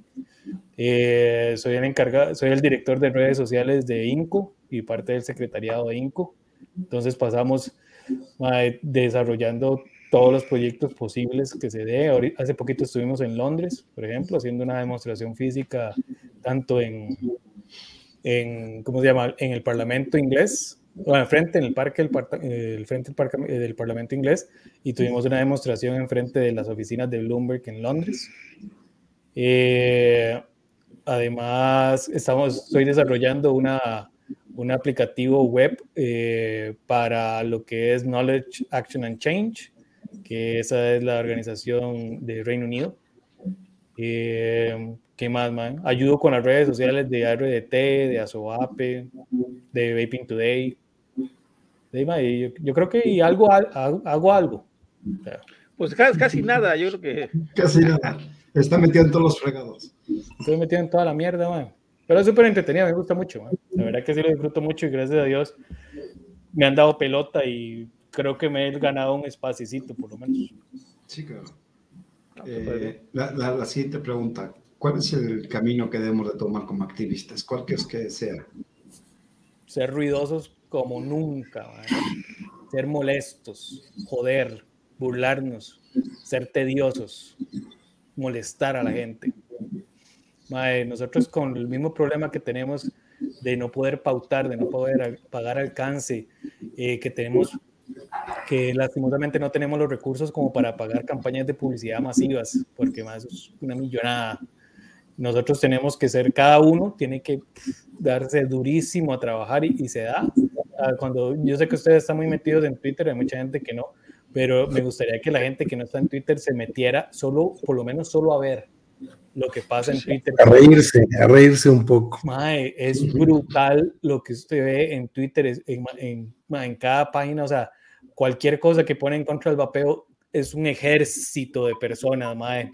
Como debe ser. Dándole, como debe ser, gracias a Dios, hay muchísima gente que, que está muy comprometida. O sea, y hay personas donando tiempo y esfuerzos y recursos de una forma tan desinteresada que uno se llena de esperanza, a pesar de que, el, que los momentos son duros y, y, muchas veces vemos como que perdemos muchas batallas y pasan muchas restricciones y que el enemigo es muy grande y con muchos recursos. O sea, a pesar de eso, yo, tengo, yo estoy muy esperanzado, ustedes lo saben, saben que yo tengo una gran esperanza en México, de hecho porque confío mucho en ustedes como activistas, de hecho, y confío mucho en, el conocimiento y las personas que hay en México. O sea, saber que ahí está abogados, que está eh, Susman, que es un monstruo de conocimientos, que está Antonio, que es laborioso, que está Cala, que está Gamboa. O sea, saber que hay tantas personas en México, a mí me llena muchas esperanzas y además que hay a pesar de todas las restricciones y a pesar de toda la desinformación. Se, te olvida el castroso, Marco Telles. Ah, Marco ah, Telles. Marco Telles, Gracias a Dios, México está plagado de buenos activistas que todos los países, todos los países se los desearan en Latinoamérica. Se desearan el movimiento que tiene en México. Oye, te puedo, desearan el compromiso. Te puedo hacer una, una pregunta así como bebiario. Eh, en, en Costa Rica, pues, yo no sé qué tan, eh, Costa Rica es un país, ¿qué tan grande y cuántos activistas consideras que hay en, en Costa Rica? Porque, por ejemplo, aquí en México, activistas, eh, pues sí hay, hay bastantes, como comentas, pero no son tantos como quisiéramos. ¿Cuántos consideras así que haya en, número eh, activistas que estén metidos en, en, en, pues en el rollo del vapeo, no? En Costa Rica somos casi 7 millones de habitantes. Se estima que haya o sea, según números oficiales hay 70 mil vapeadores. casi los que vivimos en Puebla viven en todo, en todo Costa Rica. Exacto. Sí, sí, sí. Pero activistas, ¿cuántos? Haga que termine la respuesta, Iván. Sí, sí. ah, bueno, somos como, yo diría que los números, aunque no sean oficiales, yo creo que hay alrededor de 100 mil personas vapeando, que ha ido a la baja más bien por la cantidad de, de desinformación y restricciones y bloqueos y COVID y toda la demás mierda. Eh, y creo que activistas, o sea, que por lo menos hagan algo, tal vez unos 8, 10, tal vez, aunque sea poquito, pero yo considero activista a alguien que por lo menos se pone a responder alguna desinformación cuando lo ve en, noticias o en periódico, demás, o en post. Tal vez hay unas 10 personas que se meten a darle. Oye, ¿por qué, ¿por qué no se empieza a hacer algunas reuniones de estos activistas? Este, pues, fíjate, sería interesante, ¿no? Juntar a los de México con los de Costa Rica, eh, no sé, los que puedan, porque, por ejemplo, yo, mira, te voy a poner un ejemplo, así que yo lo veo claro, es el de Marco Telles, que es un activista durísimo, incluso nos ha ayudado a, reunirnos con diputados, etcétera, pero incluso te puedo decir que a Marco Telles yo en lo personal no le conozco la cara, no sé si ustedes, chicos. Sí, yo sí. Ah, bueno, tú sí, porque vives ahí en Puebla, sí lo conoces en vivo. yo no lo conozco en vivo, incluso nunca se bueno, un programa ni nada. Y sería interesante que, El formato reducido, pero sí le conozco. es pequeño, es, chaparrito. Un poquito más bajo que yo, un poquito más bajo que podríamos, yo. Podríamos inventar un... acuérdate que esto sí, sí corresponde. Cuanto más cerca del suelo, más cabrones. podríamos implementar, así, agarrándome lo que has dicho, tal vez una llamada que hagamos de Zoom, que llegamos a una esquina del activismo, que tal vez una vez al mes que nos reunamos a oír, oír ideas o, o, por lo menos que la gente se descargue un poquito de toda la mierda que pasa y que sea así como, no sea televisado, o sea, no en vivo, sino que sea como un, un privado para que las personas se conecten, el que quiera.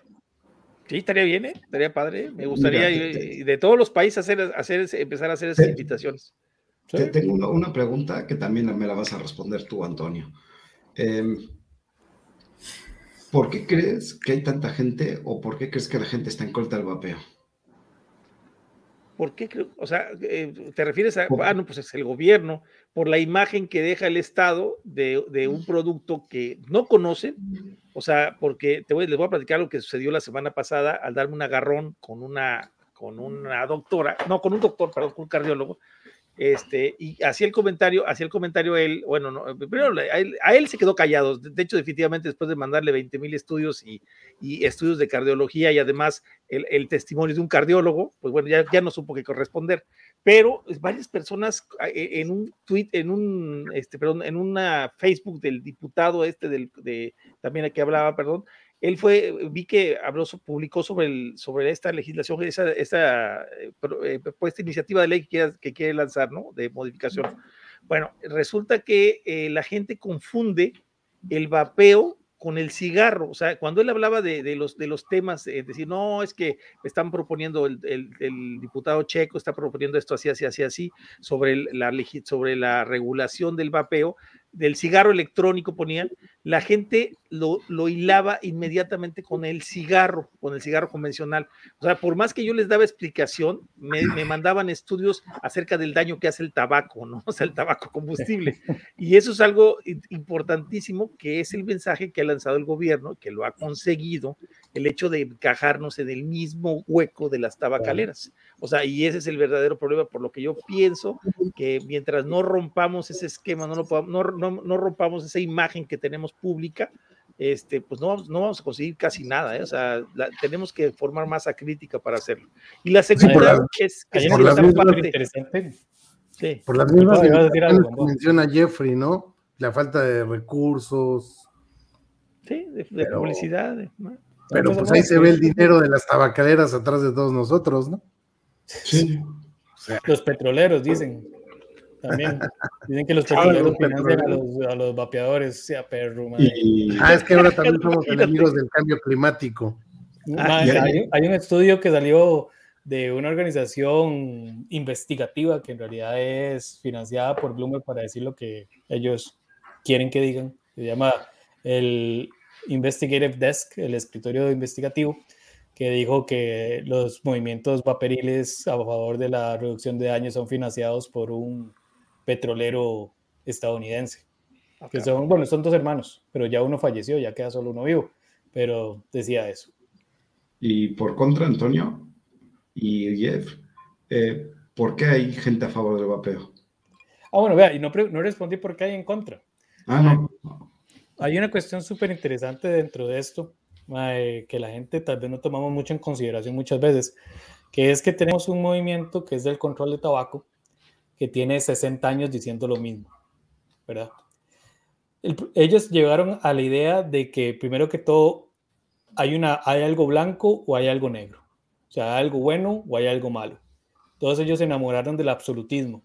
El problema de nosotros, de la reducción de daños por tabaco, es que nosotros venimos a decirles, eh, no, hay un gris más tirado a blanco, pero sigue siendo gris. Entonces, tenemos el problema de comunicacional de decirles que, es, imagínense el caos mental que le puede llegar a crear a una persona que tiene estar recibiendo 50 años de información, que está dedicado su vida, su carrera, ¿verdad?, a combatir el tabaquismo, y que ahora llegan y le dicen, eh, no vieras que estás equivocado en un montón de cosas.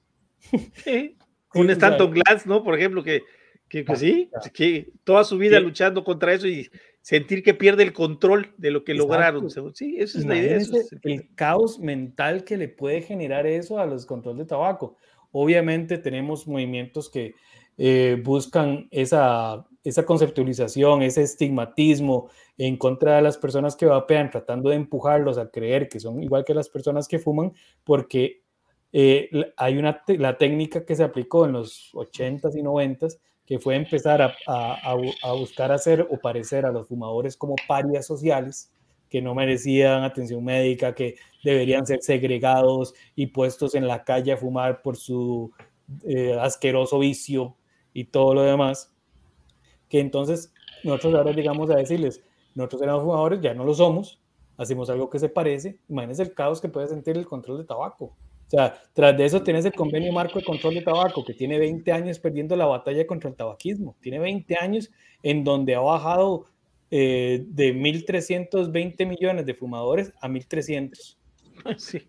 O, sea, o, sea, o sea, estás perdiendo plata, o sea, ocupamos 300 años para acabar con el tabaquismo, según las medidas en Power que están ahorita, que quieren clavarle a todo mundo, tenés 20 años perdiendo la batalla, nosotros venimos a proponerte algo que en realidad es efectivo, que en realidad puede ayudar a menguar esa cantidad de gente, pero ellos prefieren decir que prefieren que se mueran todas las personas que fuman acabar con el tabaquismo, tratar de impedir que se generen nuevos fumadores, pero que se mueran todos los existentes y así ellos ganan la batalla. Y entonces el problema es eso, tras de eso bueno, pero yo, anotaría que también es ya es una industria esa, esa parte de, de activismo Exactamente. Tras, tras, eso tenés un financiamiento, un financiamiento que te dice una, un, una, un paso a seguir. O sea, te dice, esto es lo que tienes que hacer y como hemos dicho muchas veces, o sea, usted nunca va a encontrar a alguien que diga algo que le puede costar el trabajo. O sea, no puede, o sea, ¿cómo le voy a decir a alguien que le diga algo en contra de su manera de vivir, de su modus operandi, de su, de su modo de vivencia, que pueda decir eso? Si una persona está pagada para hacer eso, lo va a seguir haciendo. Sí, sí, sí. Nosotros tenemos una, por eso es que la lucha de nosotros es tan dura, porque nosotros venimos a proponer un caos mental, un caos económico para muchísimas organizaciones que se financian de esta lucha contra tabaco y decirles, no, es que ustedes están súper equivocados. Decirle a Matt Myers, no, no, ya no quiero que tenga su salario de 400 mil dólares anuales porque usted está súper equivocado. Decirle a toda esta gente, decirle a López Gatel, decirle, más usted está súper equivocado y todo el financiamiento que he recibido de Bloomberg y que recibe su esposa de Bloomberg y que reciben toda esta gente de salud justa y, los rescatadores que le pagan sus salarios de 3 mil, 4 mil, 5 mil, 10 mil, 20 mil dólares y decirles, no, ustedes tienen que renunciar a eso porque ustedes están súper equivocados. Sí, pues si no, no Imagínate, lo que venimos nosotros a aportar es, se aperrugan, o sea, es difícil. Sí, yo, yo quisiera notar, estaba escuchando una entrevista a un, un chavo, ya no está tan chavo, ahorita tiene 32, 33 años, que fue parte del movimiento Yo Soy 132, que se llama Saúl Alvidres, que decía precisamente, acotando lo que dijo de los blancos negros en México, ese es contexto 100% mexicano, espero que, que entiendan. Él hablaba que en México sucede, está sucediendo un fenómeno de polarización que como está sucediendo en todo el mundo, pero aquí hablaba de los de, derechairos, que son la gente de derecha, y los chairos, que son los de izquierda, que son los extremos. Con esa gente, dice que los extremos en algún, en algún punto se juntan, y con esa gente no hay debate. siempre van a tener disonancia cognitiva, siempre va a haber todo sesgado, que él debate con la gente que está en los matices, precisamente no hay forma de debatir con la gente que está en los extremos. Es, es, un gran problema y hasta a nivel comunicacional. Porque es lo que está sucediendo. ¿Cómo les, las personas les gusta que les diga algo es malo o algo es bueno? Pero les da un problema gigantesco la labor mental para decir algo puede ser medio malo o medio, bueno. O puede, esto puede tener algo bueno, pero puede tener algo malo. Esa es una labor mental que a la gente le cuesta y no, le, no la desea, por lo menos no la desea hacer. Es mucho más sencillo para nuestra vida que nos digan, no haga esto o mejor haga esto. Sí, nos gusta que nos, que nos gusta que nos digan qué hacer. O sea, recibir instrucciones. Eso es un hecho, ¿eh? es un hecho. Eh, yo, yo lo he visto, por ejemplo, aquí con López Obrador, porque yo, tú sabes, lo he platicado en mil ocasiones, que yo voté por él pero yo, yo voté con un pensamiento crítico, o sea, digo, sabiendo que podía haber errores o que los iba a haber, eh, eh, aguantarlos hasta cierto punto, pero te vas dando cuenta que a final de cuentas todo condujo a lo mismo, ¿no? Condujo a, lo mismo que hubiera eh, conducido a cualquier otro partido, ¿no? El PRI, el PA, o sea, todos van por la misma línea, ¿no? Y es, como dices tú, es a seguir una, a, a seguir lo que, lo que mandan los de arriba, ¿no? O sea, a final de cuentas lo que están haciendo, ¿no? Este, y, y, sí hay, hay yo, yo, he discutido con gente que me, al momento que tú haces, como dice Luis, haces un comentario en contra de López Obrador porque hizo algo mal y se te echan encima todos y te empiezan a decir que tú eres un, este, un, cha, un, pero un derechairo, que perdiste tus privilegios.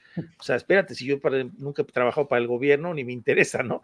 O sea, y, pero ellos, para ellos, toda la gente que atacan y todo es extremo, blanco o negro, ¿no? Todo es maniqueo, no nada más no hay, no hay, no hay, no hay centros, no hay medias, no hay grises, como dices tú, ¿no? Sí, sí, sí, es tremendo, ¿eh? Tremendo ese, ese concepto. que pasa? Yo creo que con todos los latinos, ¿no? Con este, Sí, sí, sí, o sea, por ejemplo, Fernández lo vemos allá en Argentina, lo vemos en Chile, lo vemos en, en, en Brasil, o sea, en todos los países latinos yo creo que se ve ese, ese fenómeno, ¿no? o, será mundial, o si ya nos vamos más extremos, será mundial también, ¿no? Pero, pero sí, es, es, es el ser humano, ¿no? Es, es, la naturaleza humana, ¿no? Lo que lleva a hacer eso. Nos gusta que nos, que nos, digan qué hacer exactamente y seguir esa línea, ¿no? Es tremendo. Eh, bueno, este ya respondió. Eh, le, le, iba a preguntar, ¿eres parte de alguna organización, grupo, asociación civil en pro europeo? En todas estas. en algunas. En algunas creo que casi todas. La única que te falta que no estás es verdad. Ay, por más que quisiera, no me aceptan. Creo que ya este paso va a empezar a abarcar también salud justa y todas esas. Campaign for Tobacco Free Kids. Oye, por, por, ahí, por ahí el Manolo Niembro está mandando unos mensajes interesantes, porque fíjate que eso, entrando un poquito en el conspiranoísmo, y con los conspiranoico, este, es, está bien que uno de, las, uno de los motivos, además de la nicotina de esto, este, puede significar también el famoso control poblacional, ¿no? O sea, el hecho de que no les interese que se salven más personas. Y estás hablando que si, si uno de cada dos fumadores va a morir por causas relacionadas con el tabaquismo, bueno, pues estaríamos quitando, si no hay ningún método para poderlos ayudar, a 650 millones de personas en el planeta, ¿no? O sea, si no los ayudamos de alguna manera y pues no les interesaría que se ayudaran de ninguna manera para que... Y qué casualidad que sobre todo aplican más en los países de ingresos medianos y bajos, ¿no? Que es el, creo que el setenta y tantos por ciento de, de la población fumadora está en esos, en esos lugares, ¿no? 80, el 80%. Pues Pero imagínate solo eso de decir, por ejemplo, los países que tenemos alguna, alguna salud eh, pública, digamos, algunos, eh, algunos, servicios de salud pública. Eh, para los gobiernos decir que van a tener que subsanar a una persona durante 20 años extra, 30 años extra, además es un gasto económico. La seguridad social. Sí, pero claro, también tenemos que estas personas se van a enfermar muchísimo menos, se van a, tener menos problemas de salud. Entonces, oh, puta, es que empezamos a ver otra vez de los grises, ¿verdad? sí, sí, sí. sí, a final de cuentas, pues estamos, hemos hablado y podemos meter otros temas como las vacunas, en ese caso, que eh, también eh, vemos que la mayoría, fíjate, no, no, sé no, no, no si, spam porque hay una pregunta que le quiero hacer el 82, 82.6 años es el promedio de muerte para el COVID con el COVID-19. Entonces te das cuenta que las personas que eso, cuáles son las que ya requieren seguridad social para estar atendiendo sus enfermedades y que es, pues, están eliminando pensiones, eh, o sea, tantas cosas que sabemos que el seguro social en todos los países ha dejado de funcionar hace mucho tiempo por lo mismo, ¿no? Porque ya lo sobrepasó el sistema. Cuando se creó era muy bonito, porque era todo entrada, pero después de que empezaron a pagar las pensiones, pues se les acaba también lo, gracioso y empiezan a batallar. En caso de México, te puedo decir que en los hospitales no hay una gasa, o sea, no te surdo. Incluso ahorita acaba de platicar mi hija con uno de los médicos, con el director de una clínica, y le dijo exactamente eso: no tenemos nada para atenderte si te llegas a, aliviar en un hospital público. O sea, vete a uno privado porque en el público no hay nada, no hay gasas, no hay, eh, no hay nada, nada, así literal, ¿eh? o sea, no hay nada. Eso no te lo dice el gobierno. Y López Obrador se la pasa jactándose de que es maravilloso su sistema de salud, ¿no?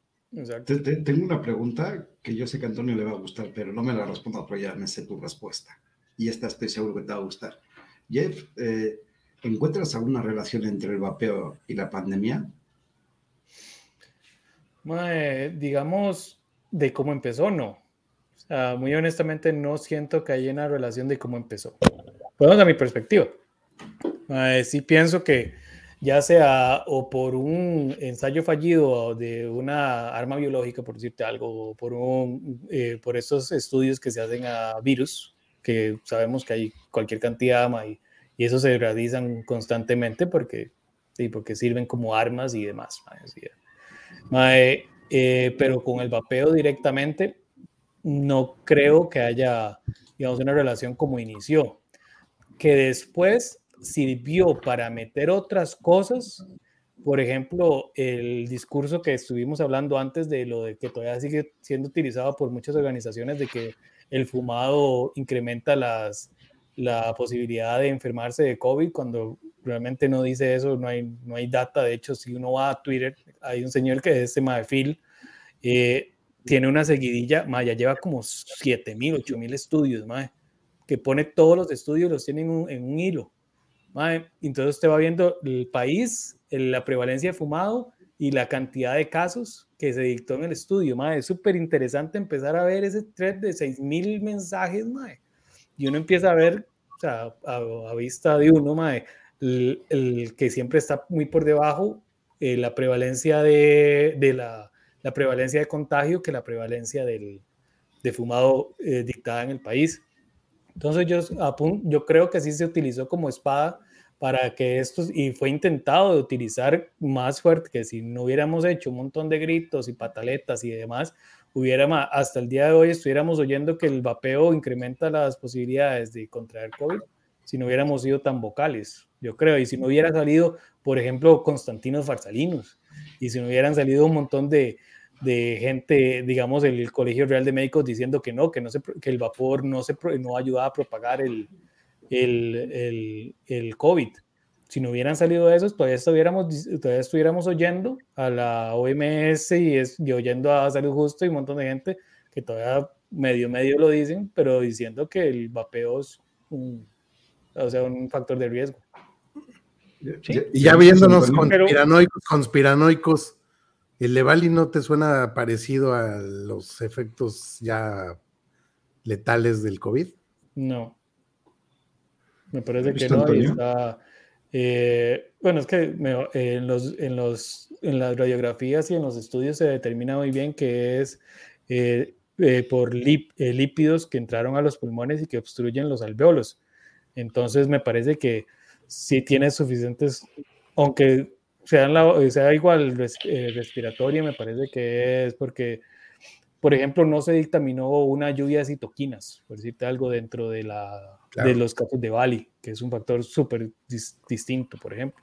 Entonces, me parece que no, me parece que muchos casos pudieron al final, al final de, de Leval y muchos casos pudieron haberse confundido y después dicho, no, no, esta persona tiene otra cosa y tal vez pasó no, es que fue previo, el Levali fue previo, ¿no? Sí, fue en 2019, como terminó como en febrero, febrero del 2020. Ah, por eso, pero empezó, digamos, lo duro fue como en el noviembre. Septiembre, en septiembre fue el, pico. Septiembre, empezó. el septiembre fue cuando empezó, empezó en marzo, pero fíjate lo curioso de todo. En septiembre fue cuando lanzaron lo del Hail. Exactamente fue cuando lanzaron. En el pico del, del Evali, que fue en septiembre, lanzaron, yo creo, me acuerdo que mandaron los dos comunicados, primero me mandaron el del, el de donde salía el Hail anunciado, y al día siguiente me mandan otro que también vio del Hail, dije, pues es el mismo artículo, y fue el que mandó esta Ángela Garrett, ¿no? ¿Mande? Una cosa muy interesante, Leafy, la revista de marihuana, había dicho como cuatro o cinco meses antes que estaba llegando un cargamento o que se estaba haciendo una práctica incorrecta con el THC que podía ser perjudicial. O sea que se eh, sabía lo que podía pasar. Ellos dijeron, y ellos dijeron lo que era, como cinco meses, seis meses antes de que empezara. ¿Viste, Antonio? marihuana. ¿Sí? ¿Viste, Antonio? La, eh, Estamos al filo de las dos horas. Está diciendo preguntas y todas son serias, ¿eh? No, sí, sí, está bien. Oye, Estoy a las dos horas. Al hilo, al hilo, de esto, Jeffrey. Cuidado, hay alguien muy bien, muy muchacho bien Es que al, al, al, filo de la, al filo de la de esto, este, por, por eso hablábamos de, de, la relación que te platicaba Iván, es porque todas las dependencias que nos han acusado son todas las dependencias que están llevando la pandemia a lo que no ha sido una pandemia. No sé si sabes esto, pero te lo voy a platicar, por si no lo sabías pero la definición clínica de COVID-19 era el hecho de, la prueba PCR positiva, este, eh, que, nombraron, fíjate, bien quiénes, ¿eh? el CDC y eh, la OMS, casualmente financiadas por nuestros buenos amigos de Bill Gates y Michael Bloomberg, pero casualmente los eh, hicieron que la definición clínica fuera en el CT de, 40 a 45 ciclos de amplificación en la prueba de RT-PCR. Mm. ¿Y qué fue lo que pasó esto? Bueno, que ah, en esos ciclos de amplificación la prueba tenía un 93% de error. Los, los primeros 120 millones de casos de COVID del, del primero de enero hasta el 31 de diciembre, hasta el 19 de enero del 2021, este, fueron todos, todos diagnosticados entre 40 y 45 ciclos de pruebas de CT, o sea, de las CTs de amplificación de la prueba. Y eso es lo curioso que pensamos, bueno, ¿y quiénes son los CDCs? y la OMS. ¿Quiénes han estado a cargo de todo lo del vapeo, de toda la denostación del vapeo?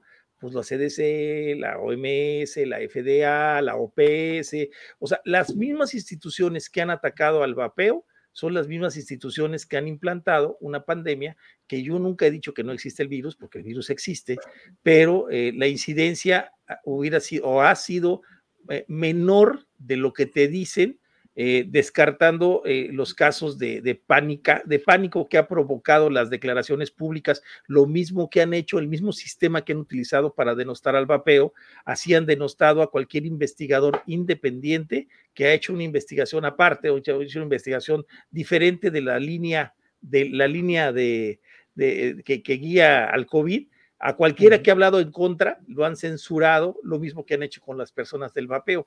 En eso es en lo que decimos que, esto se ha parecido bastante, porque cualquier persona que hable en contra de las vacunas, automáticamente detumban. Cualquier persona que hable en contra del cambio climático, que también está la ONU y la OMS y todo lo, lo mismo, pues igual te tumban, ¿no? Entonces, no puedes hablar de nada de lo que esté fuera de las líneas de, ahora sí que de las líneas de poder, ¿no?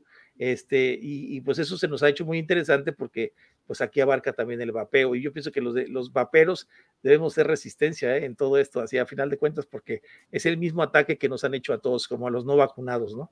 La, el hecho de, la mejor relación, la mejor relación, Toño, la pandemia la representa en Estados Unidos Fauci, el, vapeo, el antivapeo lo representa el Fauci malo, que es el Matt, el Matt, Myers, ¿no?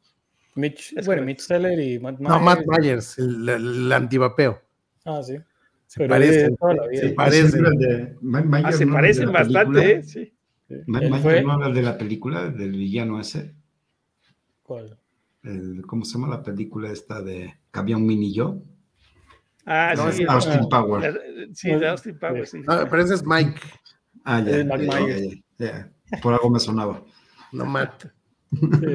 No, madre, datos muy interesantes, madre, que uno se pone a pensar, madre, que tanto lo agarran uno de magia tantas veces. Yo pienso, madre, por ejemplo, que, o sea, que yo sé que, digamos, la posición de Antonio, que siempre ha sido sobre la sobredimensionar. Ajá, sí. Ajá, sobredimensionar las, lo que ha pasado con el COVID. O sea, yo creo que todos pensamos que el virus existe, sí, sí, sí, que ha sido mal llevado en un montón de países, absolutamente, o sea, ha sido pésimamente llevado en un montón de países, eh, que hay un factor eh, de riesgo fuertemente para las personas más adultas, correcto, o sea, muy honestamente sí pienso que hay un factor de riesgo, eh, digamos, por ejemplo, yo me vacuné pensando en mis padres, que yo convivo con ellos diarios porque necesitan de mi ayuda para levantarse, acostarse y demás, ¿verdad? Por eso yo me vacuné, muy honestamente no tanto por miedo a mi persona, o sea, lo que me pudiera pasar a mí, una persona de 39 años. Pues, el riesgo que yo tenía era muchísimo menor, entonces, pero muy honestamente yo me vacuné pensando en ellos. Entonces, eh, no pienso que le implantan a la gente los chips, no lo pienso, o sea, no, no, hay, no, no, no, no, no, no, no, pero sí es, eh, Fíjate que ahí te voy a, no es que te contradiga de lo de los chips, no, no, eso no tiene nada que ver, pero si has visto las, los, los, datos del, por ejemplo, de pues, tú que te gusta investigar, pues por ejemplo, los datos del Baers, ¿no? Del Open Baers, que es el, el, el, seguimiento de los casos, de los efectos adversos de las vacunas en Estados Unidos, que traen una línea desde 1990 acá, hasta la fecha, ¿no?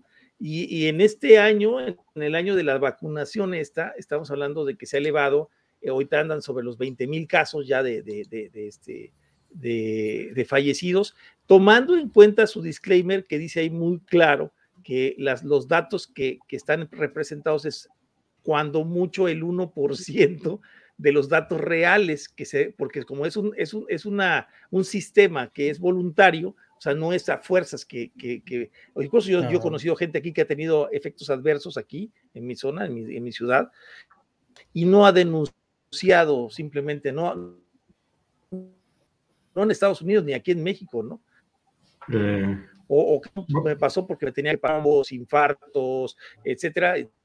Incluso tengo un amigo ahorita en, México con su suegra, con, como, como te dije, igual los mismos casos adversos de una persona de 80 años, pero con una eh, tromboembolia que, que, tuvo ocho veces más fuerte que la última que le había pasado a ella y casualmente le pasa a 15 días de que se vacunó. ¿no? Entonces, detalles de ese tipo, ¿no? Que han, que han sucedido y que sí he visto que pues, son, son causalidades, pero, pero pues bueno, ya se están dando demasiado, ¿no? Y te mandaron una página, incluso una doctora bastante experta, y mandaron ya cerca de no sé cuántos, ha, cambiado, eh, incluso hay un estudio ya en PubMed este, en, referencia a los deportistas que tienen efectos o, perdón, algunas, ¿cómo se puede decir?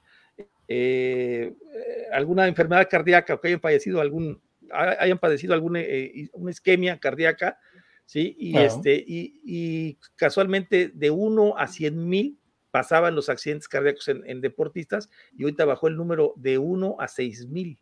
O sea, es una diferencia brutal. O sea, en el, en el caso es lo que yo pienso, que con tan poquito tiempo que hubo para investigar acerca de sus repercusiones, no sabemos qué padecimientos no pueden ser, eh, no, pueden, no puede tener la persona para poderse vacunar. igual que con todos los medicamentos, sabemos, por ejemplo, una persona que tenga presión alta no puede tomar este medicamento, por decirte algo, por decir uno. Sí, sí, sí. Y eso, eso es, interesante porque además estamos en la lucha, nosotros como vaperos, contra los laboratorios que estamos viendo, los, los, los, los eh, las mentiras que ha causado Pfizer, por ejemplo, en el caso de, de Alemania, que estuvo invirtiendo dinero contra el vapeo. Este, Estamos viendo eh, los efectos del Biox, por ejemplo, en el caso de, de Merck, que ahorita está sacando su, su cápsula anti-COVID, este, que por cierto ya se han hecho estudios que provoca teratogénesis, o sea, provoca cáncer, ese tipo de producto, ese, ese, antiviral. Entonces eh, estamos viendo eso y yo digo, oye, caray, pues es lo mismo que nos está pasando a nosotros como vaperos. Por eso yo hilo decir, oye, pues si, si estamos viendo que los laboratorios, Pfizer y todos los fraudes que se han cometido, Merck con el Biox, Pfizer con tantos ataques que nos ha hecho a nosotros, inclusive demandas y demandas de laboratorios, como ha declarado Germán Velázquez, el exdirector del Programa Mundial de Medicamentos, pues te das cuenta que no solamente es uno, ¿no? Sino hay miles de demandas de otros medicamentos y que en este caso los laboratorios se protegieron también, que tenemos cuatro años de excepciones para en el caso de que te pase alguna enfermedad a ti, no puedes demandar ni al gobierno, ni al que te vacunó, ni al laboratorio. Entonces, eh, este, te deja a ti totalmente desarmado, ¿no? Que yo, ya es otro tema, el alarmismo mismo que se creó dentro de la sociedad, fue lo que detonó que las farmacéuticas tuvieran que sacar un medicamento tan a la ligera. Sí, claro. No digo que son unas santas palomas porque sabemos que son unas ratas apestosas, mae. Eh, permítame un momento antes de quitar esta imagen que puse hace un ratito, me, gustaría comentar. Ya no viene al caso después de todo eso, ya cuando la pusiste. Eh, eh, es que Antonio se suelta, se suelta y digo. Esta, esta es la conclusión del CDC sobre el Levali que ellos mismos dicen el primer. Sí, pero se me soltó Toño y ya sabes que a Toño no lo frenas. ¿Qué nos quieres leer? A ver, pues léelo, a ver. No, pues ya no, ya perdió la gracia. ya, ya, se, me olvidó de qué iba. Después de sí, que ahí, ahí, los mismos CDCs dicen que si tú eh, fumas y, y, planeas vapear y sustituirlo por completo, el cigarro con el vapeo, lo hagas, pero si no, pues no. No, no, y que simplemente, que, simplemente sí, consumas en, lugares apropiados, ¿no? Entonces, si el mismo CDC lo recomienda. Man, nosotros la pelea de la ciencia la ganamos hace rato. Además, la ganamos en el 2018, tal vez, con la segunda revisión del Colegio Real de Médicos. Después de ahí, todo, todo sigue sumando sigue sumando y sigue sumando y sigue sumando. Ya del, del 95% menos nocivo pasará seguramente al 97, 98 más, pero ¿cuál es la diferencia? aprovecho, aprovecho, ¿por qué es 95% menos dañino el vapeo que el, que el tabaco? Digo, porque la gente habla, pero luego no sabe por qué, nada más repite. Ah, por la menor presencia de sustancias tóxicas y el potencial cancerígeno que se disminuye de 99.5% según la cantidad de sustancias que, que, contiene y las que contiene la cantidad en las que están. O sea, por eso es que está, es muy importante, digamos, eh, y es muy basado en, en, los límites de salud ocupacionales. Vamos a preguntarle a Google y luego a Alexa a ver si nos ah, puede responder. Google, ¿por qué es 95% menos dañino el vapeo que el tabaco? Encontré estos resultados. No. Le valió gorros, no tiene ganas de hablar. A ver, Alexa, a ver, Alexa, dile, Alexa, a ver. Ah, Adelante, dile. No, tú, tú, tú. Tú, tú, pregúntale. Es que ese tipo de, cosas no las encuentras, son muy complejas. Si, si, quieres, le pregunto qué es el vapeo, es medio es muy. pregúntale, pero pregúntale si sabe qué es el vapeo. Sí sabe. Alexa, ¿qué es el vapeo? El vapeo o vapear es la acción de inhalar y exhalar el aerosol o vapor de un cigarrillo electrónico.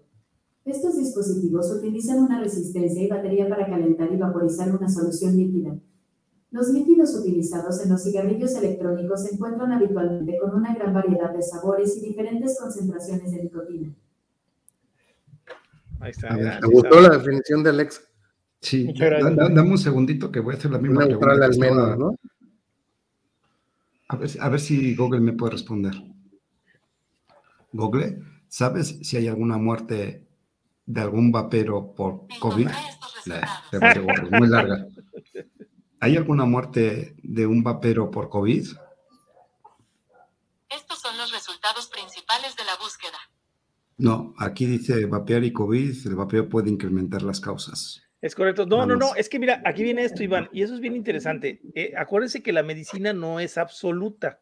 O sea, incluso eh, eh, como al ser una, ciencia empírica, pues obviamente, sí, obviamente pues va a tener, va a haber gente que muera de COVID, ¿no? O sea, no, no, quiere decir que sea que lo haya matado y acelerado el vapeo, simplemente que hay, pues, hay que buscar pues precisamente la casuística de todo esto y hacer un estudio después de realizar las hipótesis y hacer los estudios aleatorizados, ¿no? O sea, eso es lo que habría que hacer, ¿no? Para, para hacer un estudio científico, pero no significa, como, como te lo quieren hacer creer, que precisamente yo lo platicaba con lo de, con lo de, con esos cuates de, de salud justa, que ellos quieren, quieren que, por ejemplo, decían, no, es que, por ejemplo, lo de Levali, no, no, es que dice que el 86% sí, sí usaban THC, pero el 14% usaban nicotina. Entonces, habría que ver primero como, como lo dijeron después, que en qué estado estaba prohibido, si les causaba algún problema, esa es una. Y segunda, algunos se ha de haber muerto también con nicotina, o sea, no tiene nada de, extraordinario. ¿Por qué? Porque la ciencia es así, la ciencia no es absoluta. Qué, buena pregunta. A ver, dame un segundo. Qué buena pregunta acabas de hacer. Yo voy a estar chingándole a Google que trabaje. Google, ¿hay muertes por nicotina? correcto. Estos son algunos resultados. No, tampoco quiere trabajar. Ah, pregúntale quién descubrió América, pregúntale quién fue el primero. A, ver si Alexa sabe. No vas a ver. ¿Cómo es? ¿Alguna muerte por nicotina? No, no, no, te van a poner las de tabaco, es lo que me han pasado a mí. Sí. Si tú métete a, tú métete a, es que eso es lo que queremos demostrar. Es que Alexa, ¿cuántos muertos por nicotina hay? He aquí una respuesta de un usuario de Alexa Answers que traduce. Un cigarrillo contiene aproximadamente 3-10 miligramos de nicotina. Entendió lo que quiso entender. No, y... Dice Marco que le lea el Quijote en náhuatl. Ah, si por cada noticia que nosotros sacamos a favor del vapeo salen 25. 20, sí, sí. No, no, no, incluso eso del cigarro es, fabuloso. Yo se lo he dicho a los médicos, o sea, a médicos así les he hablado y les he dicho, bueno, a ver, dame por favor el LD50 de la nicotina o sea, eh, con una, con una, eh, vamos, que tenga veracidad, ¿no? O sea, no que sea solamente eh, un aproximado, ¿no? Porque es lo que se ha sacado del LD50, pero automáticamente si tú buscas en internet muertes por nicotina, te aparece, el cigarro es muy malo, esto, el cigarro es, muy malo, siempre te lleva el cigarro. Antonio, es que ese es el punto que queremos demostrar, la nicotina por sí sola no hay ninguna muerte, sí hay casos de intoxicación, o de intentos de suicidio, pero no hay ninguna muerte relacionada con la nicotina por sí sola. Lo que existe son relación de nicotina con tabaco, que obviamente sabemos que la nicotina no es el producto detonante, sino que es la combustión del cigarrillo. Pero es que, eh, o, sea, tenemos que ver también la ciencia. O sea, si tuviéramos la ciencia hasta el año 2015, siempre la nicotina fue estudiada dentro del cigarro. Correcto. estamos viendo hasta ahorita es que está empezando a salir, bueno, no hasta ahorita, mentira, pues ya llevan 65 años de estudios sobre la nicotina y los parches de nicotina y todo lo demás pero aún así, a nivel grosso, es predominante, había sido predominante el estudio de la nicotina dentro del cigarro. No, y la prueba está que tú como vapeado, como, ya, ya como vapero, tú haces, te voy a poner un ejemplo, ¿eh? a, veces, a, veces nos ha tocado que llegas a una casa y, y dice, ay, ya viste, está manchado los muros de nicotina. Eh, eh, está manchado, está, la, ropa está, está, con, está amarilla de nicotina. O sea, cuando sabemos que la nicotina no. ¿Qué podemos esperar si, si, el 80% de los doctores piensan que la nicotina es cancerígena? ¿Qué podemos esperar? Sí, no, el, el, documental de Aaron Beaver comienza así, una encuesta en la calle a la gente preguntándole que que si la nicotina causa cáncer. Y todos contestan que sí, porque todos le están asociando al tabaco, al, cigarro. El cigarro combustible. Pues. ¿Cómo es la relación de 80% de los vapeadores le gusta Star Wars y tienen barba? También le podemos preguntar a Google. Pues mira, está Jeffrey, Jeffrey ya se dejó la Jeffrey se dejó la barba por estadística, porque él quería estar, dentro, de quería estar dentro de los números de la estadística. Y además porque es, noviembre, es, noviembre. ¿no? Y además es, es, admirador de Star Wars, tampoco no? Sí, claro. Ahí está, ya ves. ¿sabes? Ahí está, mi gato. Mi gato se llama Lando Gatician. No, no, no. Y, hay quien Bueno, se las voy a poner, espérate. Mi nieta se llama, se llama Leia. Ah, sí, yo lo No, no quería tirarlo yo tan de frente, pero sí. Si hubiera sido niño, se iba a llamar Obi-Juan. por, hecho por hecho salió niña, diga. Menos mal que salió niña. La siguiente se va a llamar Padme. Qué bueno, Padme, me gusta Padme. Bueno, chicos, pues creo que esto fue todo por hoy. Eh, no sé si tengan alguna pregunta antes de despedirnos en el chat. A, Google o a ti o a nosotros, güey. O a al que quieran, al que quieran. Ahora sí pudimos demostrar este, la competencia de Wikipedia México contra Wikipedia Costa Rica oye, y dile, dile al Balán que nos deje, o sea, déjanos divertir, Balán, si queremos ser parte de la tecnología, por eso estamos ahora ya con Google y Alexa para que nos responda las preguntas. No, la, parte de intentar incorporar a Google o Alexa es para que también las definiciones que hagamos no sean de voz propia, sino también, ahora sí, de, lo que puedes encontrar en la web, ¿no? Y demostrar a la gente el punto, que eh, la desinformación es tan grande y está tan extensa que incluso eh, en los buscadores está manipulado, ¿no? Ese es el punto que queremos de llegar. o sea, sí, recuerden que los buscadores funcionan por número de clics. Eso es lo que determina primeramente que es la relevancia de cada noticia. Si nosotros como vapeadores empezamos a crear noticias y a generar interacción, empiezan a subir. Y también si empezamos a hacer targeting de conceptos buscados. Por ejemplo, empezar a hacer blogs que digan cosas que la gente pregunta. Entonces, casi como muy específica, que a Google le sea muy fácil encontrar la respuesta dentro de un blog de uno, dentro de una noticia de uno. Por eso la importancia de meterse en tantas formas de comunicación auditiva, video, porque como sabemos ya, hasta Google reconoce lo que se dice en un video. Por eso es que cuando uno pone una búsqueda, le salen también videos, porque reconoce lo que se está hablando.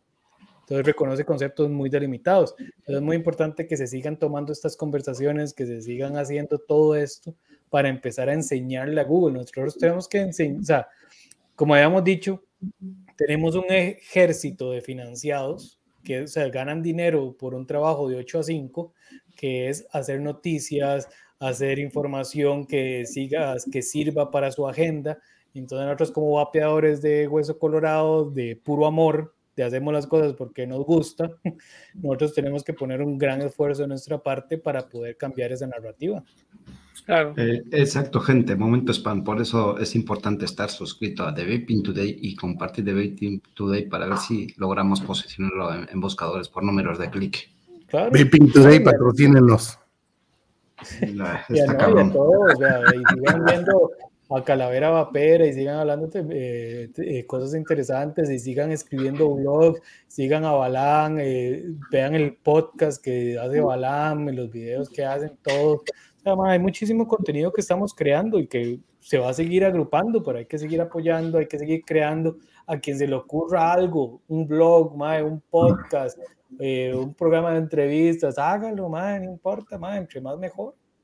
Sí, porque antes de que estos grupos este, los tocara el vapeo y empezaron a, a hacer antivapeo, cambiaran de antitabaco a antivapeo, todo lo que buscabas de vapeo era, era amigable, ¿no? Era amigable, sí, Porque es lo que, es lo que se, se, se veía en internet, pero ahora con todo este aparato, esta maquinaria, pues ellos se posicionan.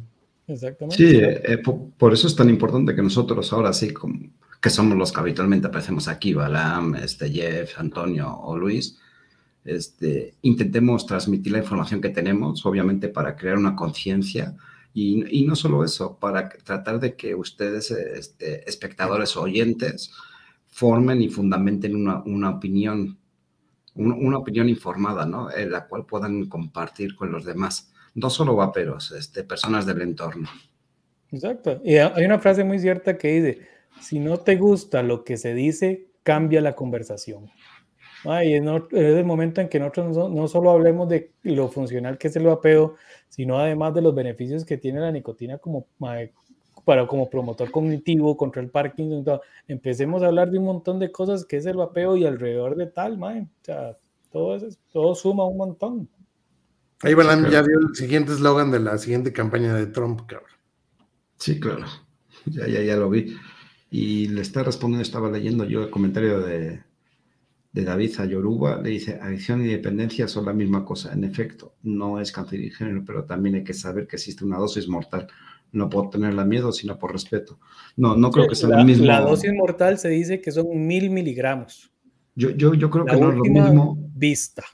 Yo, yo difiero, no creo que sea lo mismo una adicción que una dependencia. No, no es lo mismo. Mm, De hecho, la definición eh, es que la adicción es una conducta que no te deja llevar una vida normal. Ah, cuando modifica tu hábito de vida. Exactamente, que no te deja ser una persona social y una dependencia es algo con lo que vives porque sientes dependencia de la sustancia, sientes dependencia de algo y la necesitas, pero no te impide una vida normal. por eso, por eso se llama insulino dependiente se llama y no es un drogadicto. Eh, eh, adicto a la insulina, güey. Adicto a la insulina, pues no, güey. Ahora vendría la, la, no, no, no, no, te, te deja, una dependencia te sigue dejando ser funcional, una adicción. Pues, te, hace ser funcionales más, o sea, yo, yo tomo antihipertensivos y si no me los tomo me muero, cabrón, o sea, así es sencillo. No, por eso, si nosotros nos dice, alguien nos dice adictos, o sea, tenemos el derecho y la obligación de corregir eso. Sí, claro. ahora vamos con eso mismo. Cambiamos una adicción por una dependencia, a pesar de que dice Baran, adicción es un concepto cargado de moral. De acuerdo. Sí, mm, pero si la cambiamos, cambiamos una adicción por una dependencia, porque obviamente cuando yo era eh, fumador. No, teníamos la misma dependencia, teníamos la misma dependencia. yo, tenía, una adicción porque modificaba mi ámbito de vida. No, eh, pero eso, eh, tú, lo modificabas porque así te, así te fueron marginando, nos fueron marginando. No, no, no, es que la modifica en el concepto. No puedes dormir correctamente no puedes trabajar correctamente porque tienes que salir a un espacio para poder fumar. Ah, no, no, no, no. La marginación. eso es la marginación, pero no tiene nada que ver con la dependencia. Es una dependencia, es igual como cualquier otra, ¿no?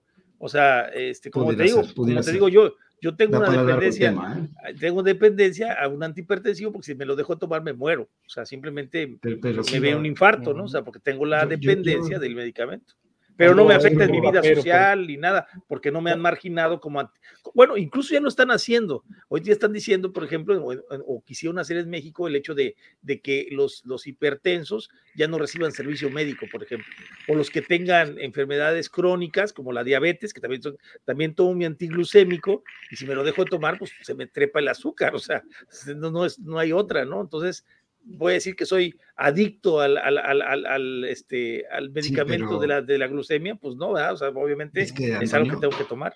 Si, si partimos de, de, que adicción es algo que modifica tu vida, o sea, cuando yo era, por eso dije, cuando yo era fumador, modificaba mi vida, modificaba en el sentido que no podía fumar, que tenía que salir a un espacio, porque obviamente yo necesitaba fumar. Y ahora tengo una dependencia, que sigo necesitando el producto, más puedo dormir correctamente y no y ahora tampoco puedes vapear. Y ahora tampoco puedes vapear y también estás haciendo para que no. Eso es, pues ya no es cuestión de. Me vale yo vapeo en todos los lados. Yo imposiciones legales y sociales. Eso es, eso es la imposición social. O sea, el problema, la, la adicción. por ejemplo, en, mi, en mi caso, Toño, en mi caso, en mi ambiente de trabajo, yo podía fumar, yo no necesitaba salir. Y eso que eres tu jefe está cabrón. Por eso se podía fumar. sí, claro, igual yo. Pero es que sí, o sea, es, eh, incluso lo que, a lo que se refiere Jeffrey también de la adicción, bueno, la adicción también es algo que, que, que rompe con tu, con toda tu social, con todo lo social, o sea, incluso rompes con la familia, rompes con todo eso a lo que se refiere, ¿no? Es cuando realmente creas una adicción. Estamos hablando ya de drogas duras como la cocaína, la heroína, el, alcohol, Y, ahora, incluso el alcohol también, ¿eh? Sí. y hablando de drogas duras, ¿ustedes sabían que de las personas que utilizan cocaína, heroína y todas estas personas, solo el 5% desarrolla un problema de abuso de sustancias. Sí, sí, sí, en realidad, o sea, nosotros tenemos una, un prejuicio para toda sustancia que es... Eh, ¿Es un prejuicio que tenemos o que nos han sembrado? Nos han claro, es parte de la, de, la, de la guerra contra las drogas, que es una técnica fallida, que es algo completamente que vino a eh, provocar un montón de males en la sociedad, eh,